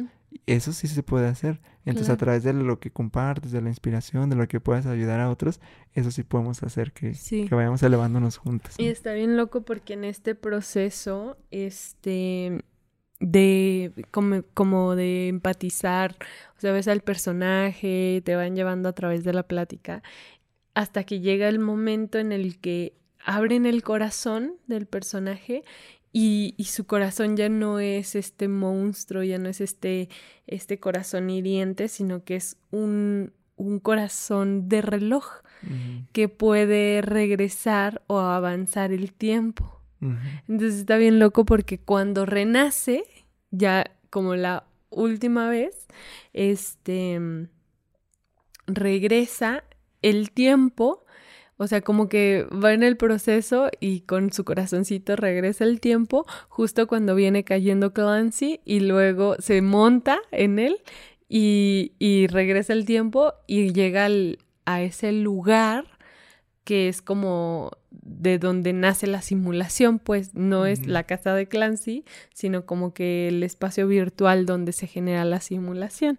Entonces ahí está bien loco porque ya regresa y como que regresa el tiempo y todo y aparece su lengua, la, la, lengua del personaje. Y... Mm, y tiene la voz así femenina y todo el rollo y dice, ay, al fin puedo cantar. Y es como, es lo que quería hacer siempre. Y es como, detrás de todo el enojo eh, estaba el que no podía hacer lo que ella quería hacer. ¿no? Y es como que, ah, aquí está la, la liberación. Mi liberación es que por fin puedo cantar. Y entonces la canción habla de, de quitarte el disfraz de prisionero, que me encantó, porque es como, quítate el disfraz de prisionero. ¿Cómo a veces nos identificamos tanto como que, como los prisioneros, como las víctimas, como de no, yo así soy, no, esto no puede ser nada más, no, en mi vida ya no puede ser nada más. Y tenemos, nos compramos el disfraz de los prisioneros, nos compramos el disfraz de las víctimas. Y, y dice la canción, pues, quítate el disfraz del prisionero. Entonces, ella, como que todo ese proceso que, que fue de transformación, que todo el capítulo es un proceso de transformación, entonces dice, por fin puedo hacer lo que quiero. Y empieza a, a cantar, ¿no? O sea, como que ya encontrada, digamos, con su ser. Y ya liberada de, de, de estos... Mm, Disfraces, de estas máscaras. De estas máscaras y de todo el sufrimiento que cargaba, ¿no? Todo el, el proceso. Entonces me parece, o sea, es un episodio muy, muy bueno para entrar en, en conciencia de transformación. Creo que, creo que es mi favorito por por lo que visualmente también le acompaña, porque los demás, algunos como que no le hacen mucho sentido lo que están hablando, lo que están diciendo o así, eh, o lo que están mostrando, pero este tiene sus propias partes. En, si ves el episodio solo visualmente, ya, o sea, hasta si lo vieras sin audio, y el audio también tiene otras cosas muy interesantes. Entonces creo que es mi favorito en el aspecto de que le acompaña muy bien lo visual, que tiene un impacto por sí solo, además de lo que están hablando. Luego pasamos al, al, al episodio 6, donde eh, lo primero que es, eh, inicia es con una de las llamadas de su hermana, que le dice que lo perdona por el dinero, por no pagarle el dinero. Y, y Clancy es como que, como si fuera un buzón. y, y la hermana empieza a hablar así de que como de no importa lo del dinero, no sé qué, y él así de que el buzón de Clancy está lleno y cuelga. Como que no, no quiere recibir eh, nada de información de su de su hermana, ¿no? Porque le debe dinero y está evitando el, la deuda, ¿no? Y, y, la computadora también le dice, eh, amo, le he enviado 40 mensajes, lee alguno y también lo, lo evita. Pero, o sea, evita eso. Inmediatamente después le aparece el anuncio de del pastel Mesías, ah, que es la misma representación de lo que hablamos hace rato de la publicidad, lo mismo. El pastel Mesías, el que eh, va a ser la solución a todos tus problemas, tu dolor emocional, todo, e incluso flota. es como, incluso flota, es, levita, ¿no? El, pastel puede levitar. Y Clancy así de que, wow, sí, lo quiero. Y es como, está ahí la hermana, el dinero, las deudas, el, la, la, máquina diciendo que lo atienda, todo. Y es como, evita todo, pero ve el pastel Mesías, eh, vamos con ese, ¿no? que es algo que pasa, ¿no? Eh, yo me, me, acuerdo que lo, lo hablaban mucho en la, este, me acuerdo un padre de la iglesia que eso es lo que decía, de, dice, pues sí, están aquí el domingo, muy santos, muy todo aquí en la misa, pero a ver, ¿qué van a decir en cuanto salgan de aquí? ¿No? Es, es el, esta idea de, de, de la salvación, lo mismo, de, pues sí, estoy ignorando toda mi realidad, pero veo el pastel Mesías y voy a ir con él. Estoy haciendo todo esto mal, pero ahí voy a misa el domingo. Entonces, o quiero que se solucione esto, quiero que esta persona, este guía, este, me solucione ya todos mis problemas. Aunque cuando los tengo aquí a un ladito ya se me está avisando, pero prefiero comprar el pastel Mesías que me va a solucionar todos mis problemas y todos mis, dolores. Entonces es, es este como muy, muy clara ahí la representación que, que hacen de, de, eso. Cómo evitar la realidad empieza a tener sus problemas precisamente en, en, la misma realidad. En este episodio, este... El simulador le dijo, te voy a enviar con mi amigo David. Y él Clancy no quería ir. Entonces cuando llega, llega enojado. y, y, y, David es así como que, pues bien pacífico, estaba ahí meditando en, la, una tipo montaña y así. Y Clancy así enojado como de, ¿y esto qué? O sea, ¿y para qué me sirve? ¿Y para qué yo quiero meditar? Y es así como enojado, ¿no? Este, y ya David le dice eh, qué se siente, ¿no? Dice, eh, le empieza a hablar de la meditación y, comparte tres principios que están muy padres. Dice, el principio, el primer principio es el silencio, porque el silencio te da espacio para escuchar. Este, el segundo principio es la calma, es la quietud, porque te da espacio para sentir. Entonces, entrar primero en silencio y en calma, escuchas y sientes, para después, el tercer principio es la amplitud, que te da espacio, solamente espacio.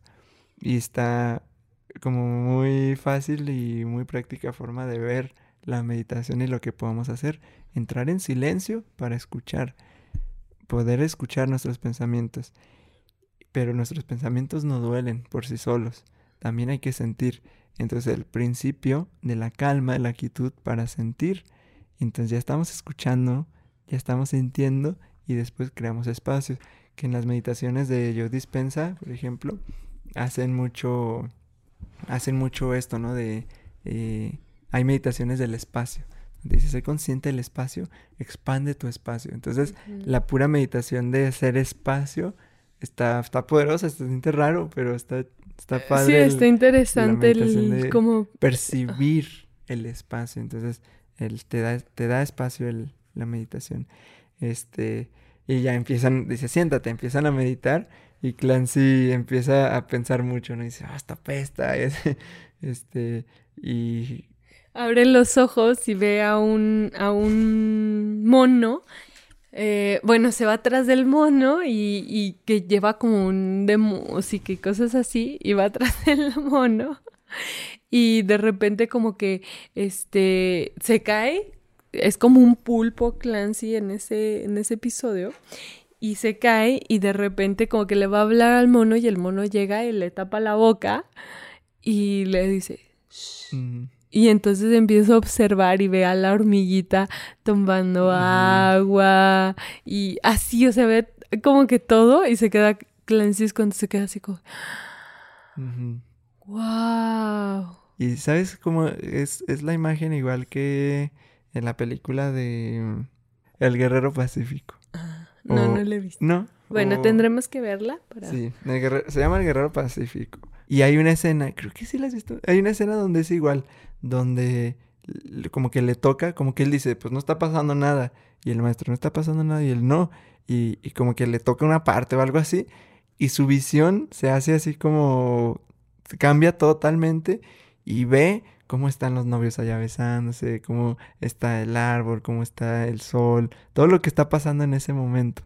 Y es igual la escena, así como observa qué está pasando en ese momento, porque a veces dices, ay, no hay nada, no está pasando nada. Cuando está pasando todo, la vida está pasando totalmente, está Ujú. flu- todo está pasando. Y, y es como, como este espacio precisamente de guardar silencio y de observar este silencio, esta calma y esta amplitud. Esos tres principios. Guarda silencio, mantente en calma y, y, y amplíate. Entonces, ya en silencio puedes escuchar todo lo que está pasando en este momento, todo lo que estás es- lo que están hablando en este momento. Ya cuando te hace el espacio de calma, puedes sentir lo que está pasando en este momento. Todos los sentidos, o sea, incluyendo la observación, puedes observar qué está pasando en este momento y puedes ampliar como todo el espacio donde pensabas que cuando entre menos hacemos esta práctica, más reducimos, nos, sentim- nos sentimos, más reducidos, más contraídos nos sentimos. Pero entramos en esta práctica y, y- y parece que la vida cambia, o sea, los colores, todo de verdad, la música, los colores, el- los sabores, el sentido, todo cambia. Y es lo que pasa con Clancy, ya está en el suelo y todo, todo parece cambiar y, y se ve Ujú. diferente, ¿verdad? Sí. Y, ya regresa entonces con el maestro. Ahí llega, no, es cuando llega, llega este maestro, David, Mm, y le dice, mm, o sea, como que lo observa y él le dice, estoy iluminado. y justo le dice, en cuanto aceptas estar donde estabas, en vez de querer ir a otro lugar, todo mejoró. O sea, Por- es que Clancy es el que le dice, Ajá. estoy iluminado ya en cuanto En cuanto acepté acepté, dejar de querer, eh, de estar Estar en en otro lugar, en el que estoy, todo empezó a cambiar. sí, eso se Y- me hace bien loco. Y, di- y dice, por un segundo mis pensamientos no importaban, o sea, solo eras, como solo, solo existía, no importaba eso. Entonces Clancy ahí como que se empieza a emocionar de que, ah, estoy Estoy iluminado". experimentando esta iluminación. Y, y algo el maestro le dice, si estás atrapado en tu historia, es como vivir en un departamento pequeño, donde solo hay espacio para ti y tu pequeño, tu cama, es como tu, tu Matrix la haces así como chiquita, cuando estás atrapado en tu propia historia. Y dice, tener espacio entre tu ser y tus pensamientos es como mudarte a una casa más grande. Luego hay espacio para que invites a más personas también o más situaciones a tu vida, porque empiezas a, pues sí, a hacer esta expansión y ya caben, digamos, como que más cosas. Eh, y es de las interacciones más cortas que tuvo con algún invitado, pero de las más poderosas. O sea, este se escucha también la voz. Bueno, nosotros la vimos en inglés y se escucha como muy como Calmada. muy calmada. Transmite mucho la, la voz de, de este señor. Entonces ya entra al episodio 7 donde entra, empieza ya diciendo que está iluminado, ¿no? O sea, de inicio es como que estoy iluminado, estoy iluminado, Da, bien da risa porque creo que hasta hace una canción, algo así, y todo habla de estoy iluminado, Ajá, estoy iluminado. Bailando, no estoy iluminado, hace ya de que ya, ya está lu- iluminado, como que ya, ya no le importa nada, y así como con la, con la máquina le dice así como que ya, ya está iluminado. Le- la máquina le propone que mm, ir a un planeta con fruta y cosas de mezcalina, así como que, mm, ajá, Mm, y, y, él, le- y él le dice, no, no, no, esas cosas no, yo ya estoy Ajá. iluminado. y entonces le, lo manda a un planeta como una bola blanca, ujú. Donde Sí, pues, parece que no- hay nada. ¿no? Ajá. Este, y, y sí, fíjate, esto de la mezcalina sí da como que la, yo creo que igual la, la representación ¿no? de cuando decimos, no, yo ya estoy bien, ¿no? Yo ya estoy bien, ya estoy iluminado, ya no necesito nada, ya no me des más libros, ya no me des más terapias, ya no me, me des más nada. Pero, pues de ahí, este, puede ser que empezamos a entrar otra vez en una espiral negativa, eh, descendente, porque todo lo que te salvó, digamos, o todo lo que te hizo bien, o todo lo que te hizo mejorar, ya lo empiezas a, a soltar. No, ya no necesito libros, ya no necesito terapia, no necesito nada. Y entonces otra vez empieza, o sea, es como que el, el ego se transforma a, un, a, Ajá. a otra forma de decir, pues yo ya estoy bien, ya no quiero nada. Ajá. Pero ahí es cuando este se da cuenta rápido que, que Clancy que no está iluminado. Creo que al final, ¿no? De la- Ajá, del episodio sí. es cuando dice, no, no, no estaba iluminado, sí. no era, dice, es- era como que pura mentira, era como bullshit todo eso. Ajá. Y bueno, ya se va a esta, este planeta vacío, este conoce a la muerte. Sí, este, este está chido porque otra vez regresamos a, a ese episodio que van caminando y no tiene sentido, pero eh, auditivamente tiene mucha información, pues. Y es el, el episodio de, eh, del tarot que dice los maestros son los arcanos de, del tarot y hablan pues mucho sobre la, la muerte también. Este es como el viaje, dice aquí, es como el viaje iniciático hacia la, la iluminación. Entonces todo en, en el episodio van hablando que tienen ahí una, un, un punto muy, eh, muy, como muy real, que es el de la, como la comercialización de la muerte, ¿no? Sí, Que dice que vemos como la muerte como si fuera algo, este, ¿cómo dice? Como emergencia, o sea, cuando es una emergencia, cuando es algo, cuando alguien muere, es como, ya, dice, no hay prisa por, por, porque se lo lleven, porque no te quedas ahí un momento. Este, dice, no es ninguna emergencia, ya murió, ya, ya no puede pasar, ya, ya murió. Ya no es, no es una emergencia enterrarlo, pues. Y a mí eso, la verdad, sí me, me fronteó bien duro. Porque yo sí lo veía así. De que, no, si alguien ya murió, Sí, es, todos muévense rápido. Es una emergencia, todo, todo es rápido. Avisar a todo rápido, todo es una emergencia. Y dice, no, puede ser un proceso muy diferente y muy sanador y de comprensión muy diferente el quedarse ahí con el difunto un, un momento. No va a pasar nada. Tan solo quédate ahí un momento con el difunto. Y la verdad sí me afronteó un montón Sí. ese... Y está esa bien parte. loco, fíjate, porque, o sea, bueno, ahorita con todo lo de COVID y todo eso, pues a la gente que fallecía y todo, era como incinerarlos luego, luego y así, ¿no?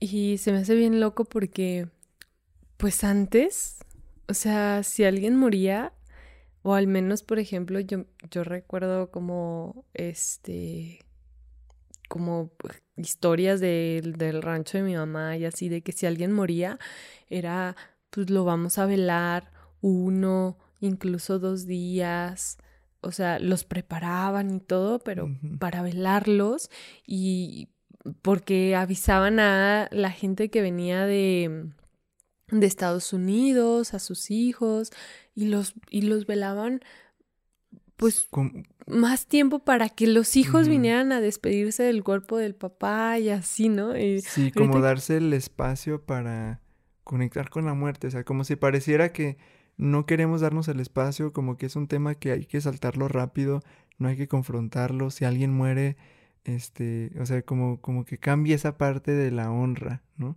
Este, entonces sí frontea porque es, no, date el espacio para conectar con el difunto, o sea, pues ya está muerto, ya, ¿por qué no te hace el espacio? O sea, tiene, tienes todo el tiempo para, para conectar con él, ¿no? Y o, o si, o en este caso en la muerte física, no es que el cuerpo ya tenga que, que, que arreglarse ya, porque dice, incluso cómo hacemos esta parte de maquillarlos, este, o sea, como, como queremos maquillar la muerte cuando la muerte es la muerte, o sea, es vivir experimentarla, confrontarla, va a pasar, nos va a pasar, le va a falta- le va a pasar a nuestros seres queridos, le ha pasado a nuestros seres queridos, Entonces es pues confrontarla y ya. Pero, pero, pero sobre todo esta idea de que si te tocó el, el difunto, digamos, de frente, o sea, como pasa, ¿no? Alguien está en camilla o en cama y es como, pues ya, ya no, ya no pude respirar. Este, no hay prisa. O sea, no hay prisa por decir, ya que se lo lleven ya. No hay emergencia. Puedes conectar un poquito ahí, este, llorar lo que sea que tengas que hacer ahí y con calma hacer todo ese proceso. Y te digo que me fronteó porque en las experiencias que hemos tenido sí ha sido como casi que de rápido, ¿no? Mm, rápido todo, venga a ver, todo rápido, rápido. Mm, ya no hay prisa, ya está muerto. ¿Qué prisa hay? No la tiene la prisa el muerto, la tiene el vivo, el vivo. en pasar de canal rápido, pero no hay prisa. Está muy loco ese episodio. A mí me, me también me, me, me, llamó mucho la atención porque otra vez vemos a un Clancy este que como que va en esta en este juego de o sea, darse cuenta de la realidad de cómo va la vida, ¿no? Y se me hace bien loco porque van persiguiendo un animalito que lleva con la manguera y todo, pero en este proceso van conociendo como diferentes partes y como que hacen el viaje más tranquilo del mundo. Este, y justo hablando de este, de este tema de cómo se comercializa con la muerte, cómo este es como no solo aparte de rapidez, de desastre del cuerpo, sino también de eh, tienes que tener tantas cosas para la muerte o tienes que, o sea, como tantas cosas que hay alrededor, o sea, el gran negocio de la muerte. Y bueno, ya en el proceso, Clancy está a punto de morir y, y dice, dice, me gusta cuando Clancy está así bien, bien asustado y la misma muerte le dice, está bien deja de resistirte y confronta el abismo. Dice, no te va a pasar nada, confronta el abismo. Y entonces, este, ya como que Clancy se deja ir y es entrar en esta parte del abismo, que es algo de lo que hablan también en este episodio, de la parte de la oscuridad o de tus sombras, porque desde, o sea, cuando conoce a la muerte, este, hay una parte donde le dice, estos espejos representan las partes de ti que te aterran. Y porque Clancy, o están hablando y se empieza a ver él mismo, pero bien diferente, este, a veces enojado, así. Y Clancy así como que, ¿qué pasa? esto... Y la muerte le dice, representa parte de ti que te aterra, ¿no? Entonces la misma muerte a veces es una parte de nosotros que nos aterra, eh, pero dice, déjate ir. la misma muerte le dice, deja de resistirte a esto, simplemente confronta el abismo y déjate llevar, no te va a pasar nada. Y, esto es algo que, pasa, ¿no? Cuando a veces sentimos este, este abismo, esta ansiedad, algo, que decimos, no, no, no, no quiero, porque a veces podrás sentir como que, ah, es muy fuerte y lo queremos evitar, pero no va a pasar nada. O sea, de verdad, si nos abrimos a sentir y a experimentar y a tumbarnos y a confrontar y a llorar, no nos va a pasar nada. Si estamos en un espacio seguro, obviamente. O sea, si estás tú en tu cuarto, no te va a pasar nada. Entonces, cuando estés en un espacio seguro, con alguna persona, con, en alguna terapia, en algo, con tu pareja, con tu mamá, no sé, déjate ser, abrirte, confrontar esa oscuridad y no va a pasar nada. O sea, al contrario, vas a, renacer, ¿no? Como le pasó aquí a, Clancy. Este... Que, que es como en ese proceso de descubrimiento de no estoy, no estoy iluminado. O sea, hay muchas partes de mí que falta perdonar, sanar, amar, aceptar. Y entonces como que eh, a través de ese viaje se da cuenta que hay muchas cosas de él que no, que aún no hay en esta sanación, ¿no?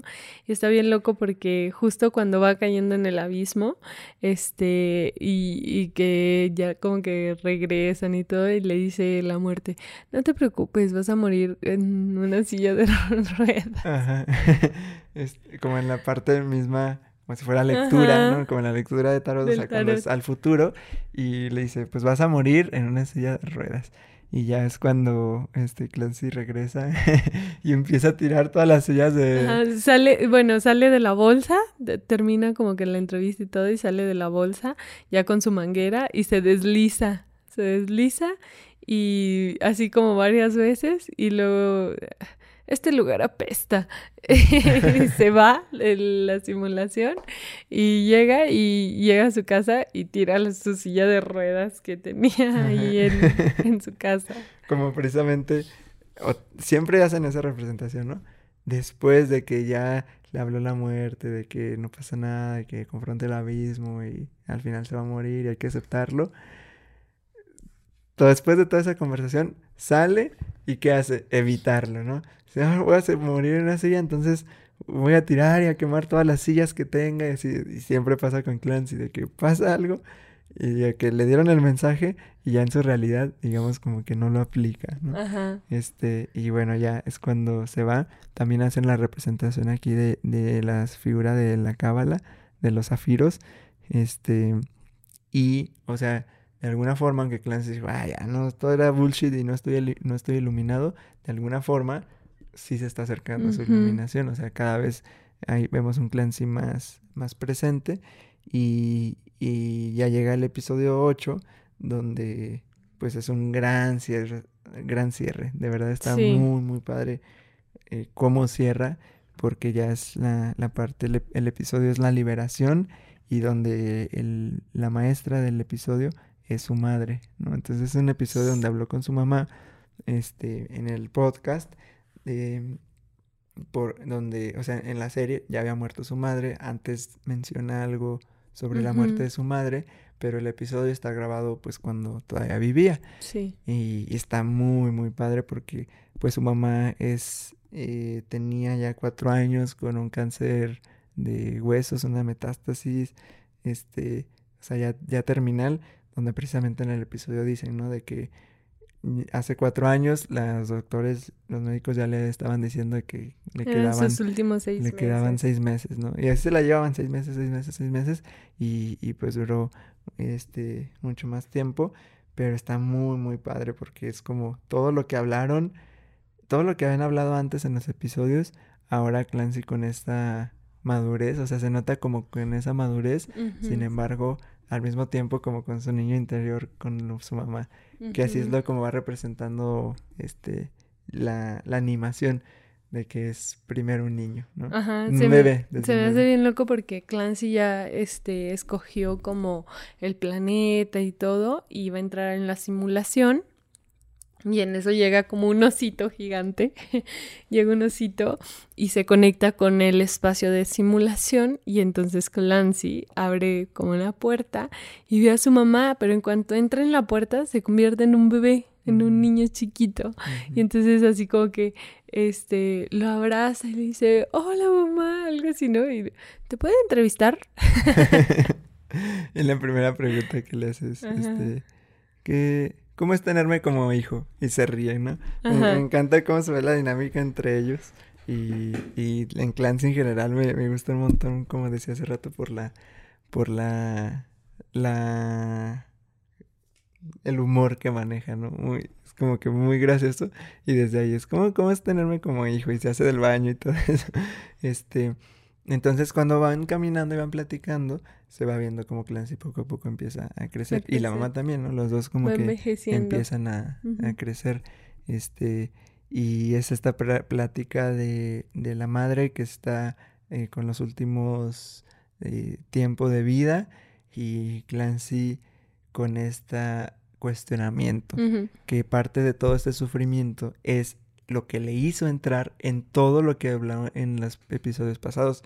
Ese sufrimiento le hizo entrar en las drogas, ese sufrimiento le hizo entrar en, con distintos maestros, entrar en temas de magia, entrar en temas de, de sanación, entrar en temas de perdón, de, tarot, de, la cábala. O sea, todo es como que por el sufrimiento empezó a entrar en todos esos temas y es como ahora confrontando el sufrimiento ahí de frente, que es pues la muerte de su mamá. Entonces... Se me hace bien loco este episodio porque justo cuando le pregunta eso de cómo es tenerme como, como hijo y se ríen y ella le contesta, es una alegría tenerte como hijo. Y luego más adelante le dices, este, cómo va creciendo, ¿no? Y, y, así cuentan la historia como del nacimiento y todo eso. Y luego le, le dice, luego, ¿qué pasó después de que, pues de que nací, ¿no? Y ella le dice, pues procedí a amarte. Y ahí justo cuando estábamos viendo yo así de pausa, ¿no? y dije, Geras, bueno, no soy mamá, pero yo creo que para una mamá eh, es esta transformación, ¿no? Es, o sea, ¿qué haces después de que tienes un hijo? Pues no es como que diga, ah, le voy a enseñar a hablar o le voy a enseñar a... No, simplemente lo amas así, sencillamente, o sea, es como...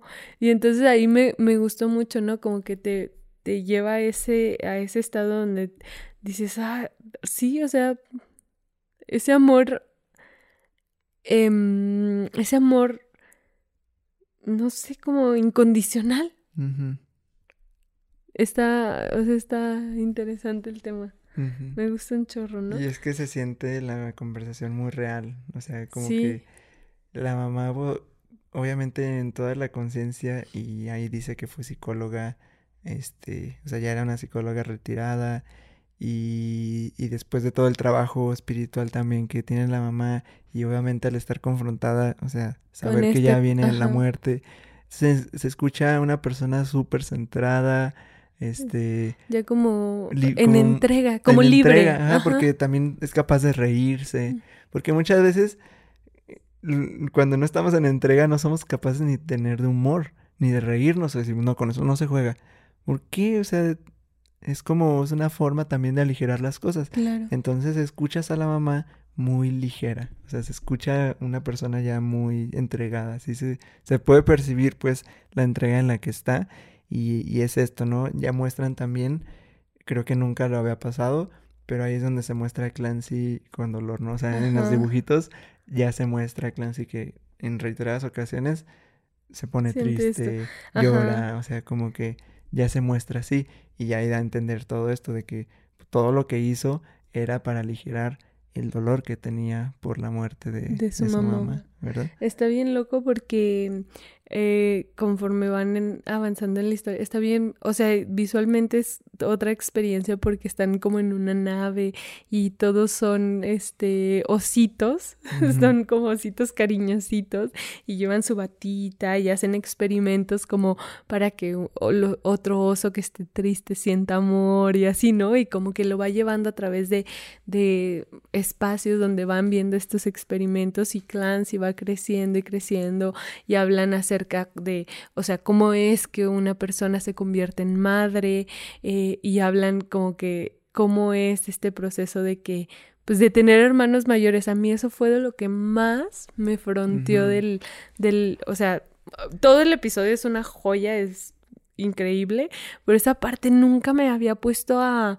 A pensar. A pensar, o sea... Sí, pero que habla de que, o sea, Clancy cuando le pregunta, le, o sea, él era un hermano menor, o sea, tenía ese hermano mayor. Y entonces le dice, ¿cómo es eso? O sea, tú como psicóloga, ¿cómo, cómo, cómo es eso? O sea, ¿qué le generé? ¿Qué le generé yo al nacer a mi hermano? ¿Qué puedes ver? O sea, es algo que, que da un trauma, es algo que puede sanarse, ¿qué pasa? Y es cuando le explican, ¿no? dice, definitivamente queda algo, porque ya te empiezan a tratar como el, grande, aunque eres chiquito. Ya te dicen que ya te dicen que no seas egoísta. Entonces, aunque tienes tus necesidades, como que se antepone el, de el, chiquito. El, del chiquito, ¿no? Así que, pues perdón, Charlie, por este, anteponer mis necesidades ante las tuyas.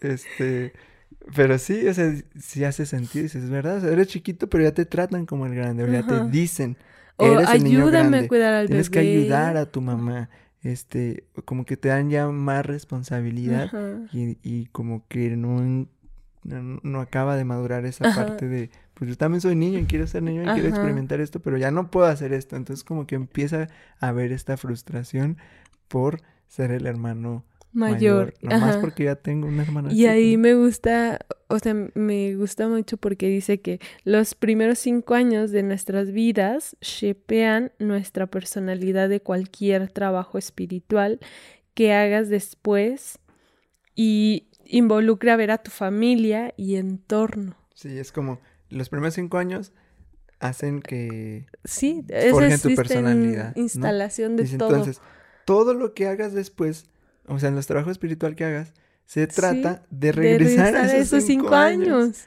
a ver por qué eres como eres, por qué piensas lo que piensas, por qué crees lo que crees, por qué reaccionas como reaccionas, eh, por qué, o sea, a, regresar a la fuente, a la raíz, a entender los patrones familiares, las ideas familiares, los traumas familiares. Es, todo se trata de entender todo eso para que puedas liberarte o llevártela diferente con, con tu historia de vida. Pues. diferente. Ajá. Entonces se me hace bien loco cómo, cómo, o sea, cómo se vincula esto, porque, este, porque vienen hablando de, pues sí, de, de qué trauma le generé yo a mi hermano, ¿no? ¿Qué, qué, qué pasó con mi hermano? Y cómo este regreso a esas situaciones, esos momentos, pues es el confrontamiento. y, está muy valioso el, episodio porque normalmente no tenemos este tipo de platillos con nuestros padres, ¿no? O a veces no nos animamos a... O sea, no sabemos ni qué pasó cuando nacimos, cuando, cómo fue, este, qué experimentaron ellos, em, qué pasó con mis hermanos cuando yo nací. O sea, el preguntarles a nuestros papás sobre las historias, porque tienen historias y a veces a veces podemos ver a nuestros papás como que ah no tienen nada interesante por hablar o o, compartir. o compartir o no queremos ni siquiera hablar con ellos o queremos evitarlos, pero algo sí tienen siempre más que nosotros, que es más experiencia. Siempre. No significa precisamente que sea más sabiduría, pero más experiencia, sí. ¿Por qué? Porque llevan más años, tan simple como eso. Entonces, tienen algo que contar. Tienen, o sea, hemos preguntado, has preguntado cómo naciste, cómo fue tu proceso, cómo se conocieron tus papás, este, qué pasó, qué problemas se enfrentaron, eh, qué cosas no me acuerdo que ellos me puedan compartir. Hay muchísimas cosas. Que hay acerca de esa historia familiar y, y también ese, ese, esa indagación en esa historia te lleva a comprender muchos patrones, muchos modelos, muchas lealtades, muchas eh, cosas instaladas. Y entonces es, pues es bien bonito porque es darte cuenta de muchas cosas que en un primer momento era como que, ah, no, no, no importa o no, no interesa. Pero el indagar, el indagar en esa en esa parte sí te, sí te frontea mucho. Y, y... entonces, ya, ya, cuando abrimos este camino de autoconciencia, ya que destapamos nuestra escucha, si ves que siempre pelas con tus padres o no tiene nada interesante por compartir según tú, preguntas por historia. Te apuesto que la mayoría va a querer compartir. Digo, igual y algunas personas no están abiertas a compartir su historia o que, o, vivieron, pero si hay una mínima potencial de buena relación ahí con los padres, pregúntales y te aseguro que con gusto van a querer compartir o, o hasta se, les va a dar gusto. Y es algo muy, muy bueno y muy padre por hacer. Preguntarles sobre su historia, que te cuenten. Igualmente, si tienes ahí la bendición de tener a tus abuelos, totalmente es una experiencia este, muy reveladora, muy reveladora de mucha conexión, preguntarles sobre qué pasaba, sobre su historia, sobre la historia de sus hijos, de sus nietos, y, y te vas a llevar muchas, tan solo escuchar sin juicio ni nada. También se puede haber mucha confrontación por heridas internas y todo, claro. pero pero es muy liberador, por eso el episodio es Y es mucho aprendizaje. Bueno, este episodio, este, siento que visualmente también es todo un viaje, igual que el, que el episodio de del pajarito y de el reo, porque te llevan a través de este envejecimiento y este crecimiento. Y, y me gusta mucho porque mm, a través de este proceso llegan hasta la muerte como este, de su mamá, donde están ya, eh, o sea, ella ya muriendo y él, y ahí es justo cuando se siente este dolor, ¿no? De un clan, sí que está en la pérdida y lo ves y no hay gritos, no hay nada, solo hay, nos pusimos bien locos con la música. Solo hay música y, y ya, o sea, el, y, y, bueno, en la representación, pues él llorando con su mamá, o sea, está muy, muy padre. Pero hay dos, o sea, hay como dos muertes. La primera donde muere, es como que muere la mamá, Clancy llora y la mamá, digamos, como que se funde y salen muchos... Como Sale hongos. Salen hongos y entonces... Se convierten como en esporas y entonces entra una espora en Clancy y se le hace una panza de embarazada. y es como que se embaraza como es su mamá, que yo creo que si no tenemos esta apertura o esta conciencia, eso podrá parecer muy loco, raro. Ajá, o burdo. Perturbador. Perturbador. Ah, sí, sí, sí, sí, es un poco perturbador. O sea, podría ser como perturbador decir, y luego, y da luz a su mamá. Ajá. Pero. Uy, yo ahí sí creo. Ay, no, no, no, no creo. Yo sé que como hijos podemos dar vida a nuestros padres. O sea, yo lo experimenté con mi mamá. Y cuando todo el tema de los cuatros y de los talleres y todo esto, este, y, y, la primera vez que yo vi a mi mamá llorar y, entregada a, esta, eh, a esa emoción y sentirla sintiente, o sea, ahí entendí que sí, sí puedes como hijo darle vida a tus padres. E, y es que bueno, en el episodio todos van va caminando, ¿no? Todos, o sea, va envejeciendo y van envejeciendo los dos. Después nace la mamá y la mamá es la niña. Sí. Y es como, en, pues biológicamente siempre van a tener mayor edad, este, pues son nuestros padres, nosotros nacimos de ellos, pero, eh, digamos, pues espiritualmente, energéticamente, somos lo mismo. Sí. Y es algo de lo que habla, ¿no? De, de eh, de, de, hacer este proceso de desapego, no como padres, o no decir, no, los voy a negar como padres, sino empezar a verlos más como humanos, como personas, como pues son hermanos. Entonces, nuestros padres también tienen su infancia, tuvieron su infancia y también tienen sus heridas y su propia historia de vida. Y es aquí lo que sucede, donde ya Clancy es más grande y entonces va empezando ahora al revés él acompañando a la niña que fue su mamá. Entonces, cuando somos capaces de eso, a veces no, o sea, con nuestros paradigmas, no nos permiten ver a nuestros papás como niños. Como esos niños. Heridos, ¿no? Pero los, son, lo son o lo fueron, no tienen comportamientos igual. Entonces no esperemos de nuestros padres un comportamiento perfecto, sino como hijos hay que pretender comprenderlos lo más que podamos, porque nos han amado. Por algo estamos aquí vivos.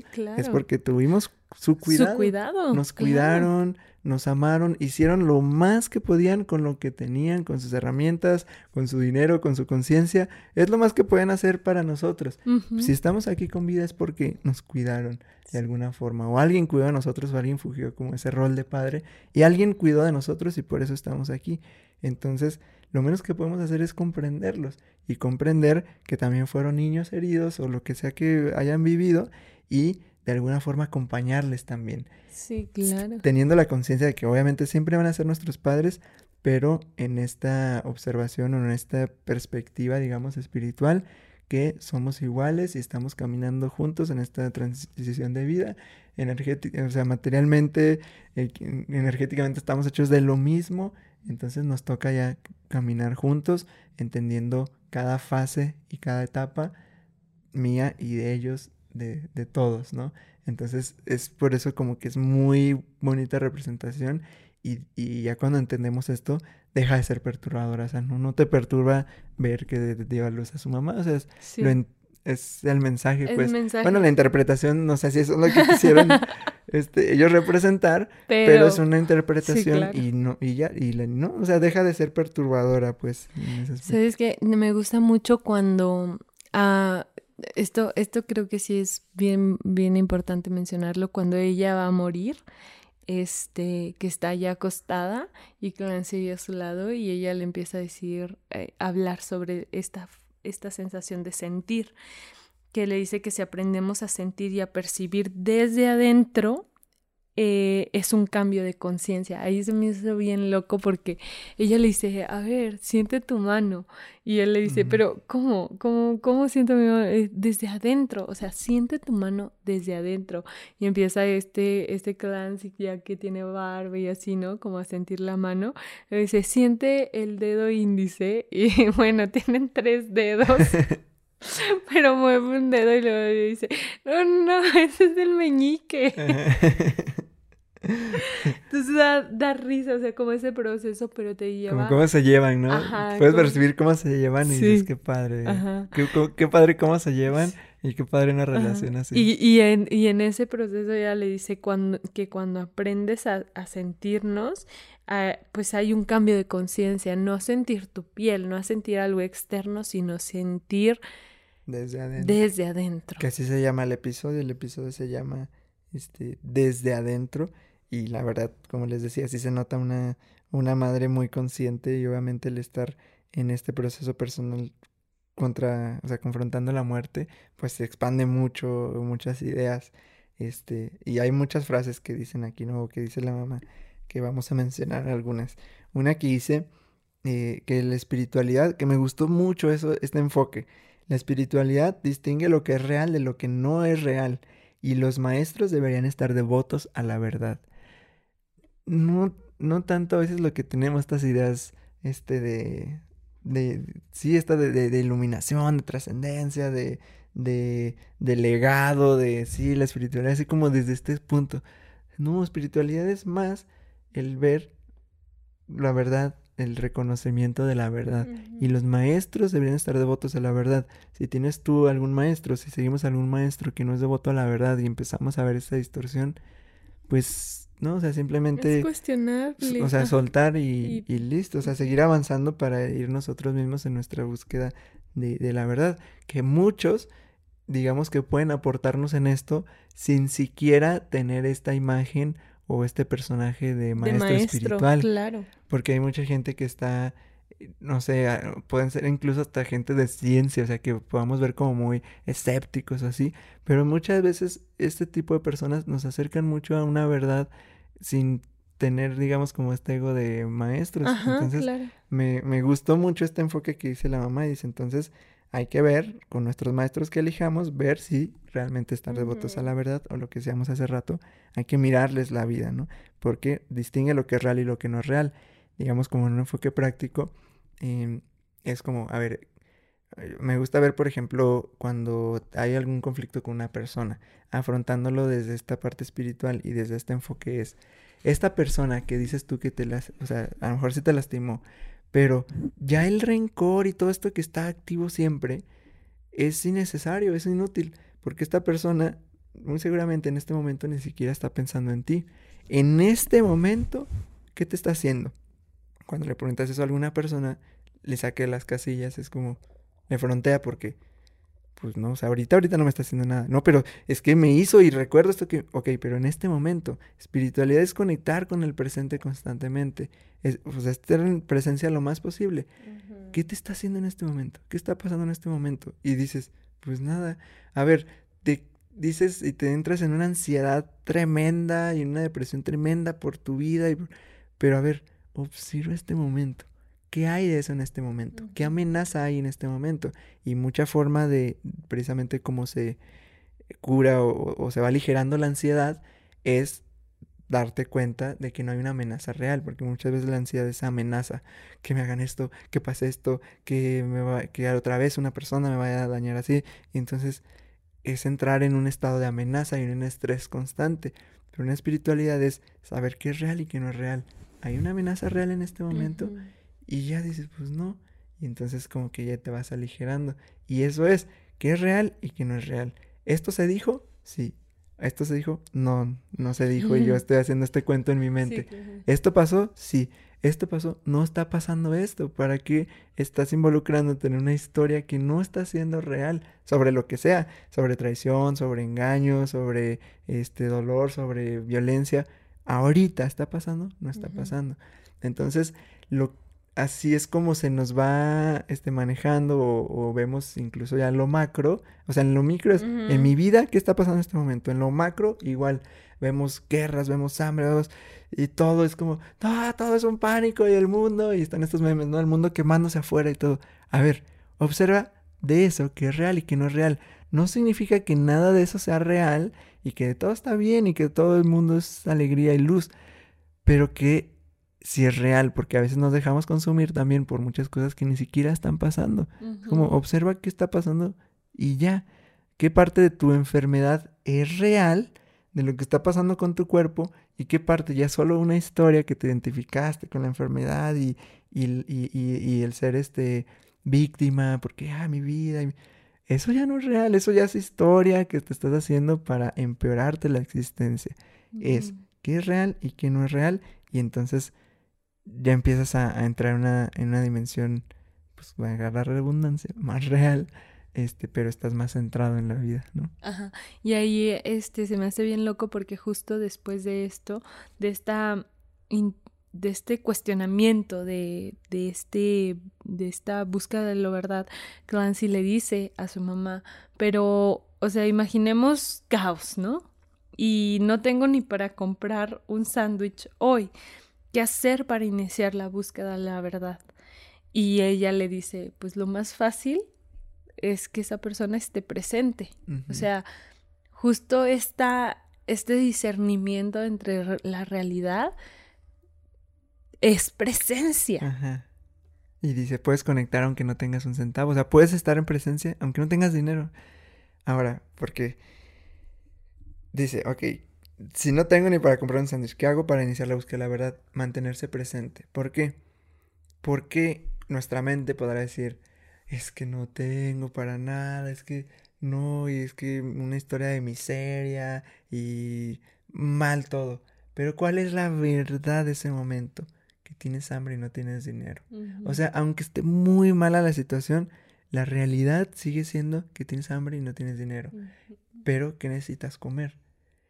Y, es como que empiezas a ver las oportunidades, algo de lo que dicen el hombre en busca del sentido, ¿no? Que hablábamos en el, en el club de lectura empiezas a ver las oportunidades donde antes veías que no había. O sea, el, empezar a, mantenerse presente, empiezas a ver oportunidades reales y a despojarte de las amenazas de en la mente, que había nada más. Dices, si habían oportunidades en un campo de concentración de la Segunda Guerra Mundial, pudimos tener la capacidad de ver oportunidades, ¿cómo ahorita no podríamos tenerlas? Entonces, el estar en presencia hace que veamos las oportunidades reales que hay en nuestra vida, en nuestro mundo. Aunque no tenga un centavo, tengo hambre, ¿cuál es la oportunidad? ¿Cuál es lo qué es lo que necesito entonces? Mi cuerpo necesita alimento. Voy a comer. Hay muchas personas que pueden ayudarnos a que nos van a, a dar un alimento, aunque sean tortillas, aunque sea lo que sea, hay muchas personas que pueden ayudarnos. Entonces, por eso es que siempre dice, no importa tu nivel de riqueza, no importa esto, es mantenerte en presencia y reconectar en presencia. Eso es lo que siempre, siempre, siempre puedes hacer, aunque tu situación afuera parezca difícil. dice entonces, si aprendemos a sentirnos y a percibirnos desde adentro, eso es un cambio de, de, de, conciencia. Este, y bueno, ahí hacen un chiste, ¿no? Donde bueno, era cuando le decía lo de la mano. de la mano y que le dice que el meñique. que puedes empezar a sentir y eso. Y Clancy, esto a mí me da mucha, mucha risa porque Clancy es como, este, dice, oh, sí, empieza a sentir, empieza a sentir mi mano. Dice, clavos, tengo clavos. Tengo siento clavos en mi mano. Soy Jesús. y la mamá se ríe así como, como que al principio estaba muy serio. Y luego la mamá dijo, hasta bromea. Pero me da mucha risa porque, eh, bueno, este, a veces se, se habla como de no hagas chistes de Jesús o de esto, ¿no? Este, pero a mí en lo personal la verdad sí me da mucha risa, como hay un meme de que, de, como Jesús así un poquito enojado y, que le ponen, este, for, ¿cómo se dice? ¿Cómo se dice cuando, perdón? Este, forgive. Forgive. Ah, dice, forgiveness stops. Jesús así como enojado. Les vamos a poner ahí el meme. Pero sí me dan risa muchas cosas de, de Jesús. Este, porque digo, es que este chiste si lo conociéramos, seguro. Bueno, él también se reiría de muchas cosas. Sí, y luego ya Sería les, buena onda. les contamos que Geras el otro día soñó con Jesús. Sí, soñé, con que, soñé que era muy buena onda. Y, y dije, porque a veces le pintamos así como que es malo y serio y así. No, yo creo que sí, sí, súper maduro. O sea, creo que sería la persona más madura. Y yo recuerdo, o sea, en mi sueño, era como súper, súper, súper maduro. O sea, pero no era un silencio, este... Porque no le habló, ¿eh? No, o sea, era, era como que lo vimos ahí hablando con alguien, pero no era una madura. Hay veces que la gente madura como que te asusta, ¿no? O es como un silencio que dices, ay, no, me va a juzgar. Cuando alguien es serio, dices, ay, no, es- es- me va a juzgar, o es, o es una seriedad, sí, como de adulto que Sí, sí, asusta sí. o que, ay, tengo que comportarme. No, era una madurez como permisiva, era, era, es que hasta te sentías muy bien, o sea, yo en el sueño me sentí súper bien, porque era como observar lo que era tan maduro y era como serio, pero a la vez era súper buena onda, como que todo le resbalaba, pues así como que era, como que era la, la, la, la encarnación de la entrega, la encarnación de la rendición, así, ¿no? Y, y por eso digo que me da risa, porque yo imagino que si los viera, él mismo se reiría, ¿no? O sea, este tipo de, de cosas. Entonces, me dio mucha risa ese, ese chiste que, que hizo Clancy. Y, y entonces ya la, la mamá este, le, da, le habla mucho de, este, de estas dimensiones precisamente de conciencia, de estos espacios, y habla mucho de la presencia y dice cómo sientes que es un, un flow energético, no es como un río de, de energía. eh, y vas percibiendo cómo la realidad siempre está en transformación Sí. siempre hay cambio en la vida. Este, hay veces que no, cosas que no vemos, pero podemos sentirnos. O no vemos, no vemos la vida pasar. Decimos, aquí en mi casa, pues no, no está pasando nada. Pero ponle un microscopio, algo, y vas a ver cómo están ahí, este, todas Todos las esos- partículas. Todo se está Ajá. moviendo, todo es movimiento, todo es constante, este, cambio y transformación. Y, y habla de eso, ¿no? De, de cómo hay este, este... Y ahí es justo cuando ella muere, pasa todo lo de que Clancy pues pase por este sufrimiento y luego después da luz y empieza como esta ahora este ciclo al revés, ¿no? De, de su mamá creciendo y él envejeciendo y y justo ahí es cuando tocan este tema, ¿no? De que ella- él le pregunta así como que, bueno, tienes cáncer. Este, mm, Ah, porque hablan de, del control que tiene sobre cierta Sobre- situación. Cuando hablan de esta parte de la pobreza, dice, pero a ver, no controlo mi pobreza. Y, y, o sea, en la pobreza hay cosas que controlas y no. Y sí, es verdad, o sea, hay, hay veces cuando, o sea, cuando decimos, eh, tenemos, no, pues, soy pobre o tengo esta enfermedad. No, pues no lo seas y ya. O sea, tú decides otra cosa. Sí tienes que decidir otra cosa. Sí tienes que decidir la riqueza. y Sí tienes que decir, decidir la salud. Pero, Pero no la realidad hay es cosas- O sea, hay diferente. cosas que no puedes controlar de eso. Sí, o sea, ya tu cuerpo ya está reaccionando de cierta forma. O sistemáticamente nuestra forma, o sea, ah, difícilmente se sale de la pobreza, ¿no? Entonces, que sí puedes controlar o no. Y dices, es como un tornado. No puedes controlar el tornado, pero sí puedes eh, controlar cómo respondes ante el tornado. O sea, siempre puedes observar cómo respondes, cuál es tu reacción ante las cosas. Y ahí es cuando Clancy ya le dice, bueno, y hablando de esto, de que podemos controlarlo, cómo reaccionamos, pues tú tienes cáncer hace cuatro años y, y ya como que se empieza a preguntar, a la- le empiezan eh, a profundizar en la pregunta, ¿no? Te vas a morir, le dice, o sea, te vas a morir, ese es mi tornado, o sea, mi tornado en la vida es ver que ya se me está muriendo mi mamá, entonces te vas a morir, ¿qué hay? Este, y ya la mamá le es cuando le dice, ¿no? La meditación es una práctica espiritual que te prepara para morir, porque es un proceso de, de desapego, es un proceso de muerte, de, De soltar el ego. ajá. es un proceso de, pues sí, de, de, de muerte, es una mini muerte. Entonces la meditación te prepara para la muerte. Este, dices, porque te prepara en una aceptación. Es algo que hay que aceptar. Eventualmente hay que aceptar. Tienes que aceptar que vas a morir. Este, y dice, no somos parte de un todo, nada especial, es todo se transforma.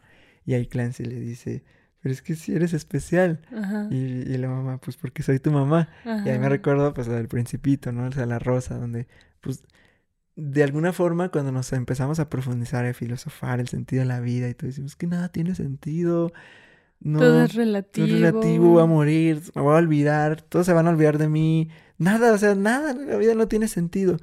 Pero no significa que, que no haya sentido, este, o que no valgamos nada porque vales para la persona que amas. O sea, sí puedes ver en la sociedad y dices, esa persona, quién sabe qué sea su ¿Quién vida. sabe qué será? ¿Quién será? Ajá, es como vete a un puente y ves a toda la sociedad, ves tantos carros y, y hay dos.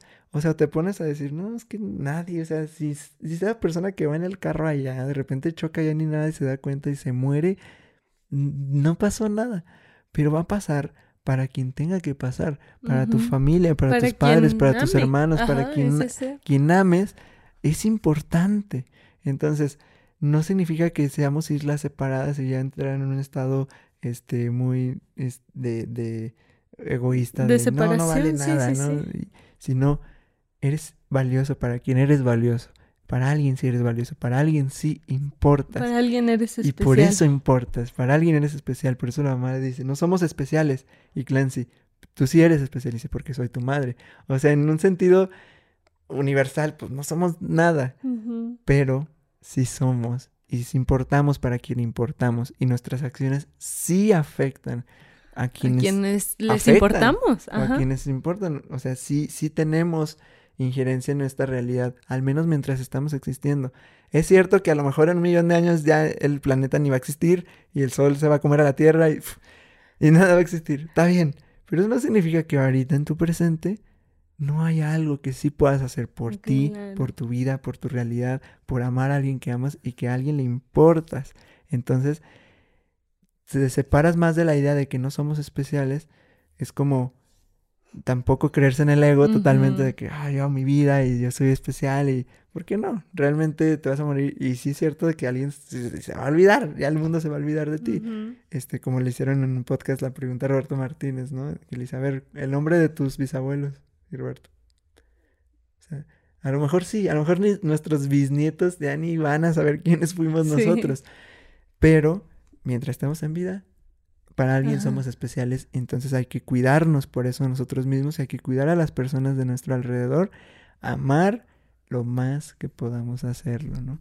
Y, creo que es lo que va. Y ahí me gusta mucho porque eh, justo ahí le hace esta pregunta este Clancy a su mamá y le dice, ¿cómo es posible evitar el dolor? ¿Qué haces ante esto? ¿No? O sea, sintiendo esta de, te vas a morir, y luego, y me encanta su respuesta porque es, lloras. O sea, llora, llora.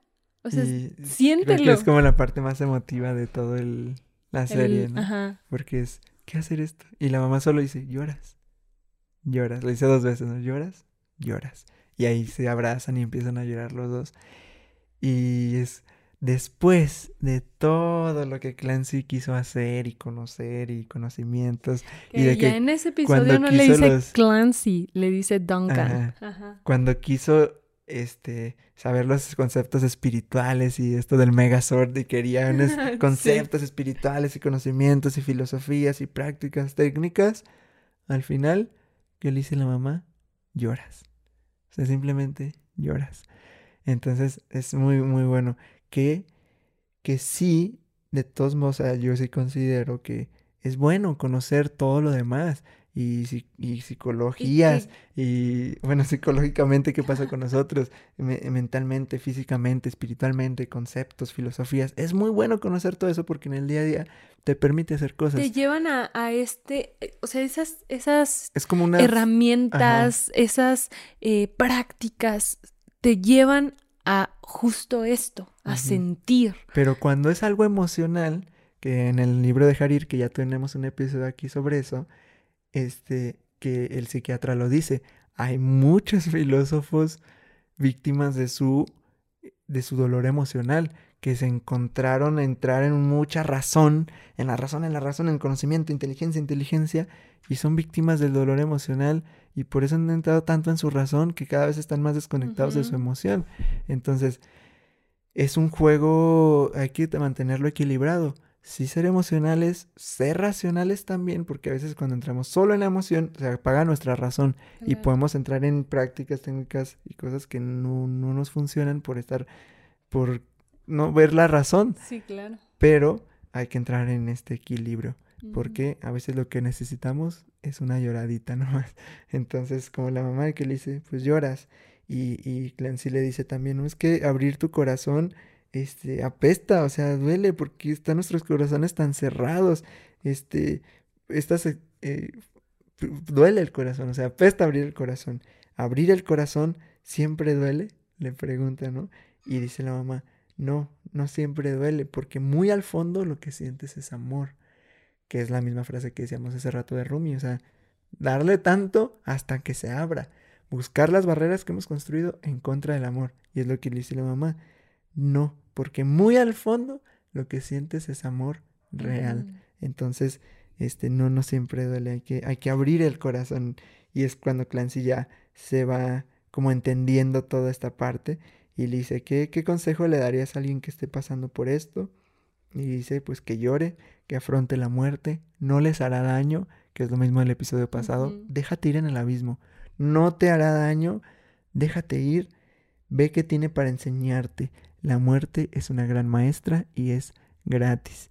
Y así como veíamos en las publicidades de que esto te va a salvar la vida y es la salvación. feliz. Y ahí es cuando la mamá es como que le derrumba eso y le dice, es gratis, es gratis. O sea, tener una evolución de conciencia al final es gratis y la, la muerte es la mejor maestra. Así que ve con todo ante, ante eso, ¿no? Este, y ya le dice, sufrimos más por la resistencia, porque nos resistimos al, flujo, de la vida. Entonces dejarnos, dejarnos ir, dejarnos ir. Y, y por último le dice, este, ya cuando van en el planeta y después de toda la secuencia, que está muy padre toda esa secuencia, y ya le dice Clancy, o sea, ya es como dejándola ir. Y le dice la mamá, este, no tengas miedo, este, este amor que tú tienes no se va a ir. Yo me voy a ir, pero este amor que me tienes hacia mí no se tiene que ir. Ese amor ahí se queda. Y, y, también esto me afronté un chorro porque dije, sí, pues la gente se va, nosotros nos vamos. Pero lo que sentimos hacia alguien, podemos transmutarlo. Ajá.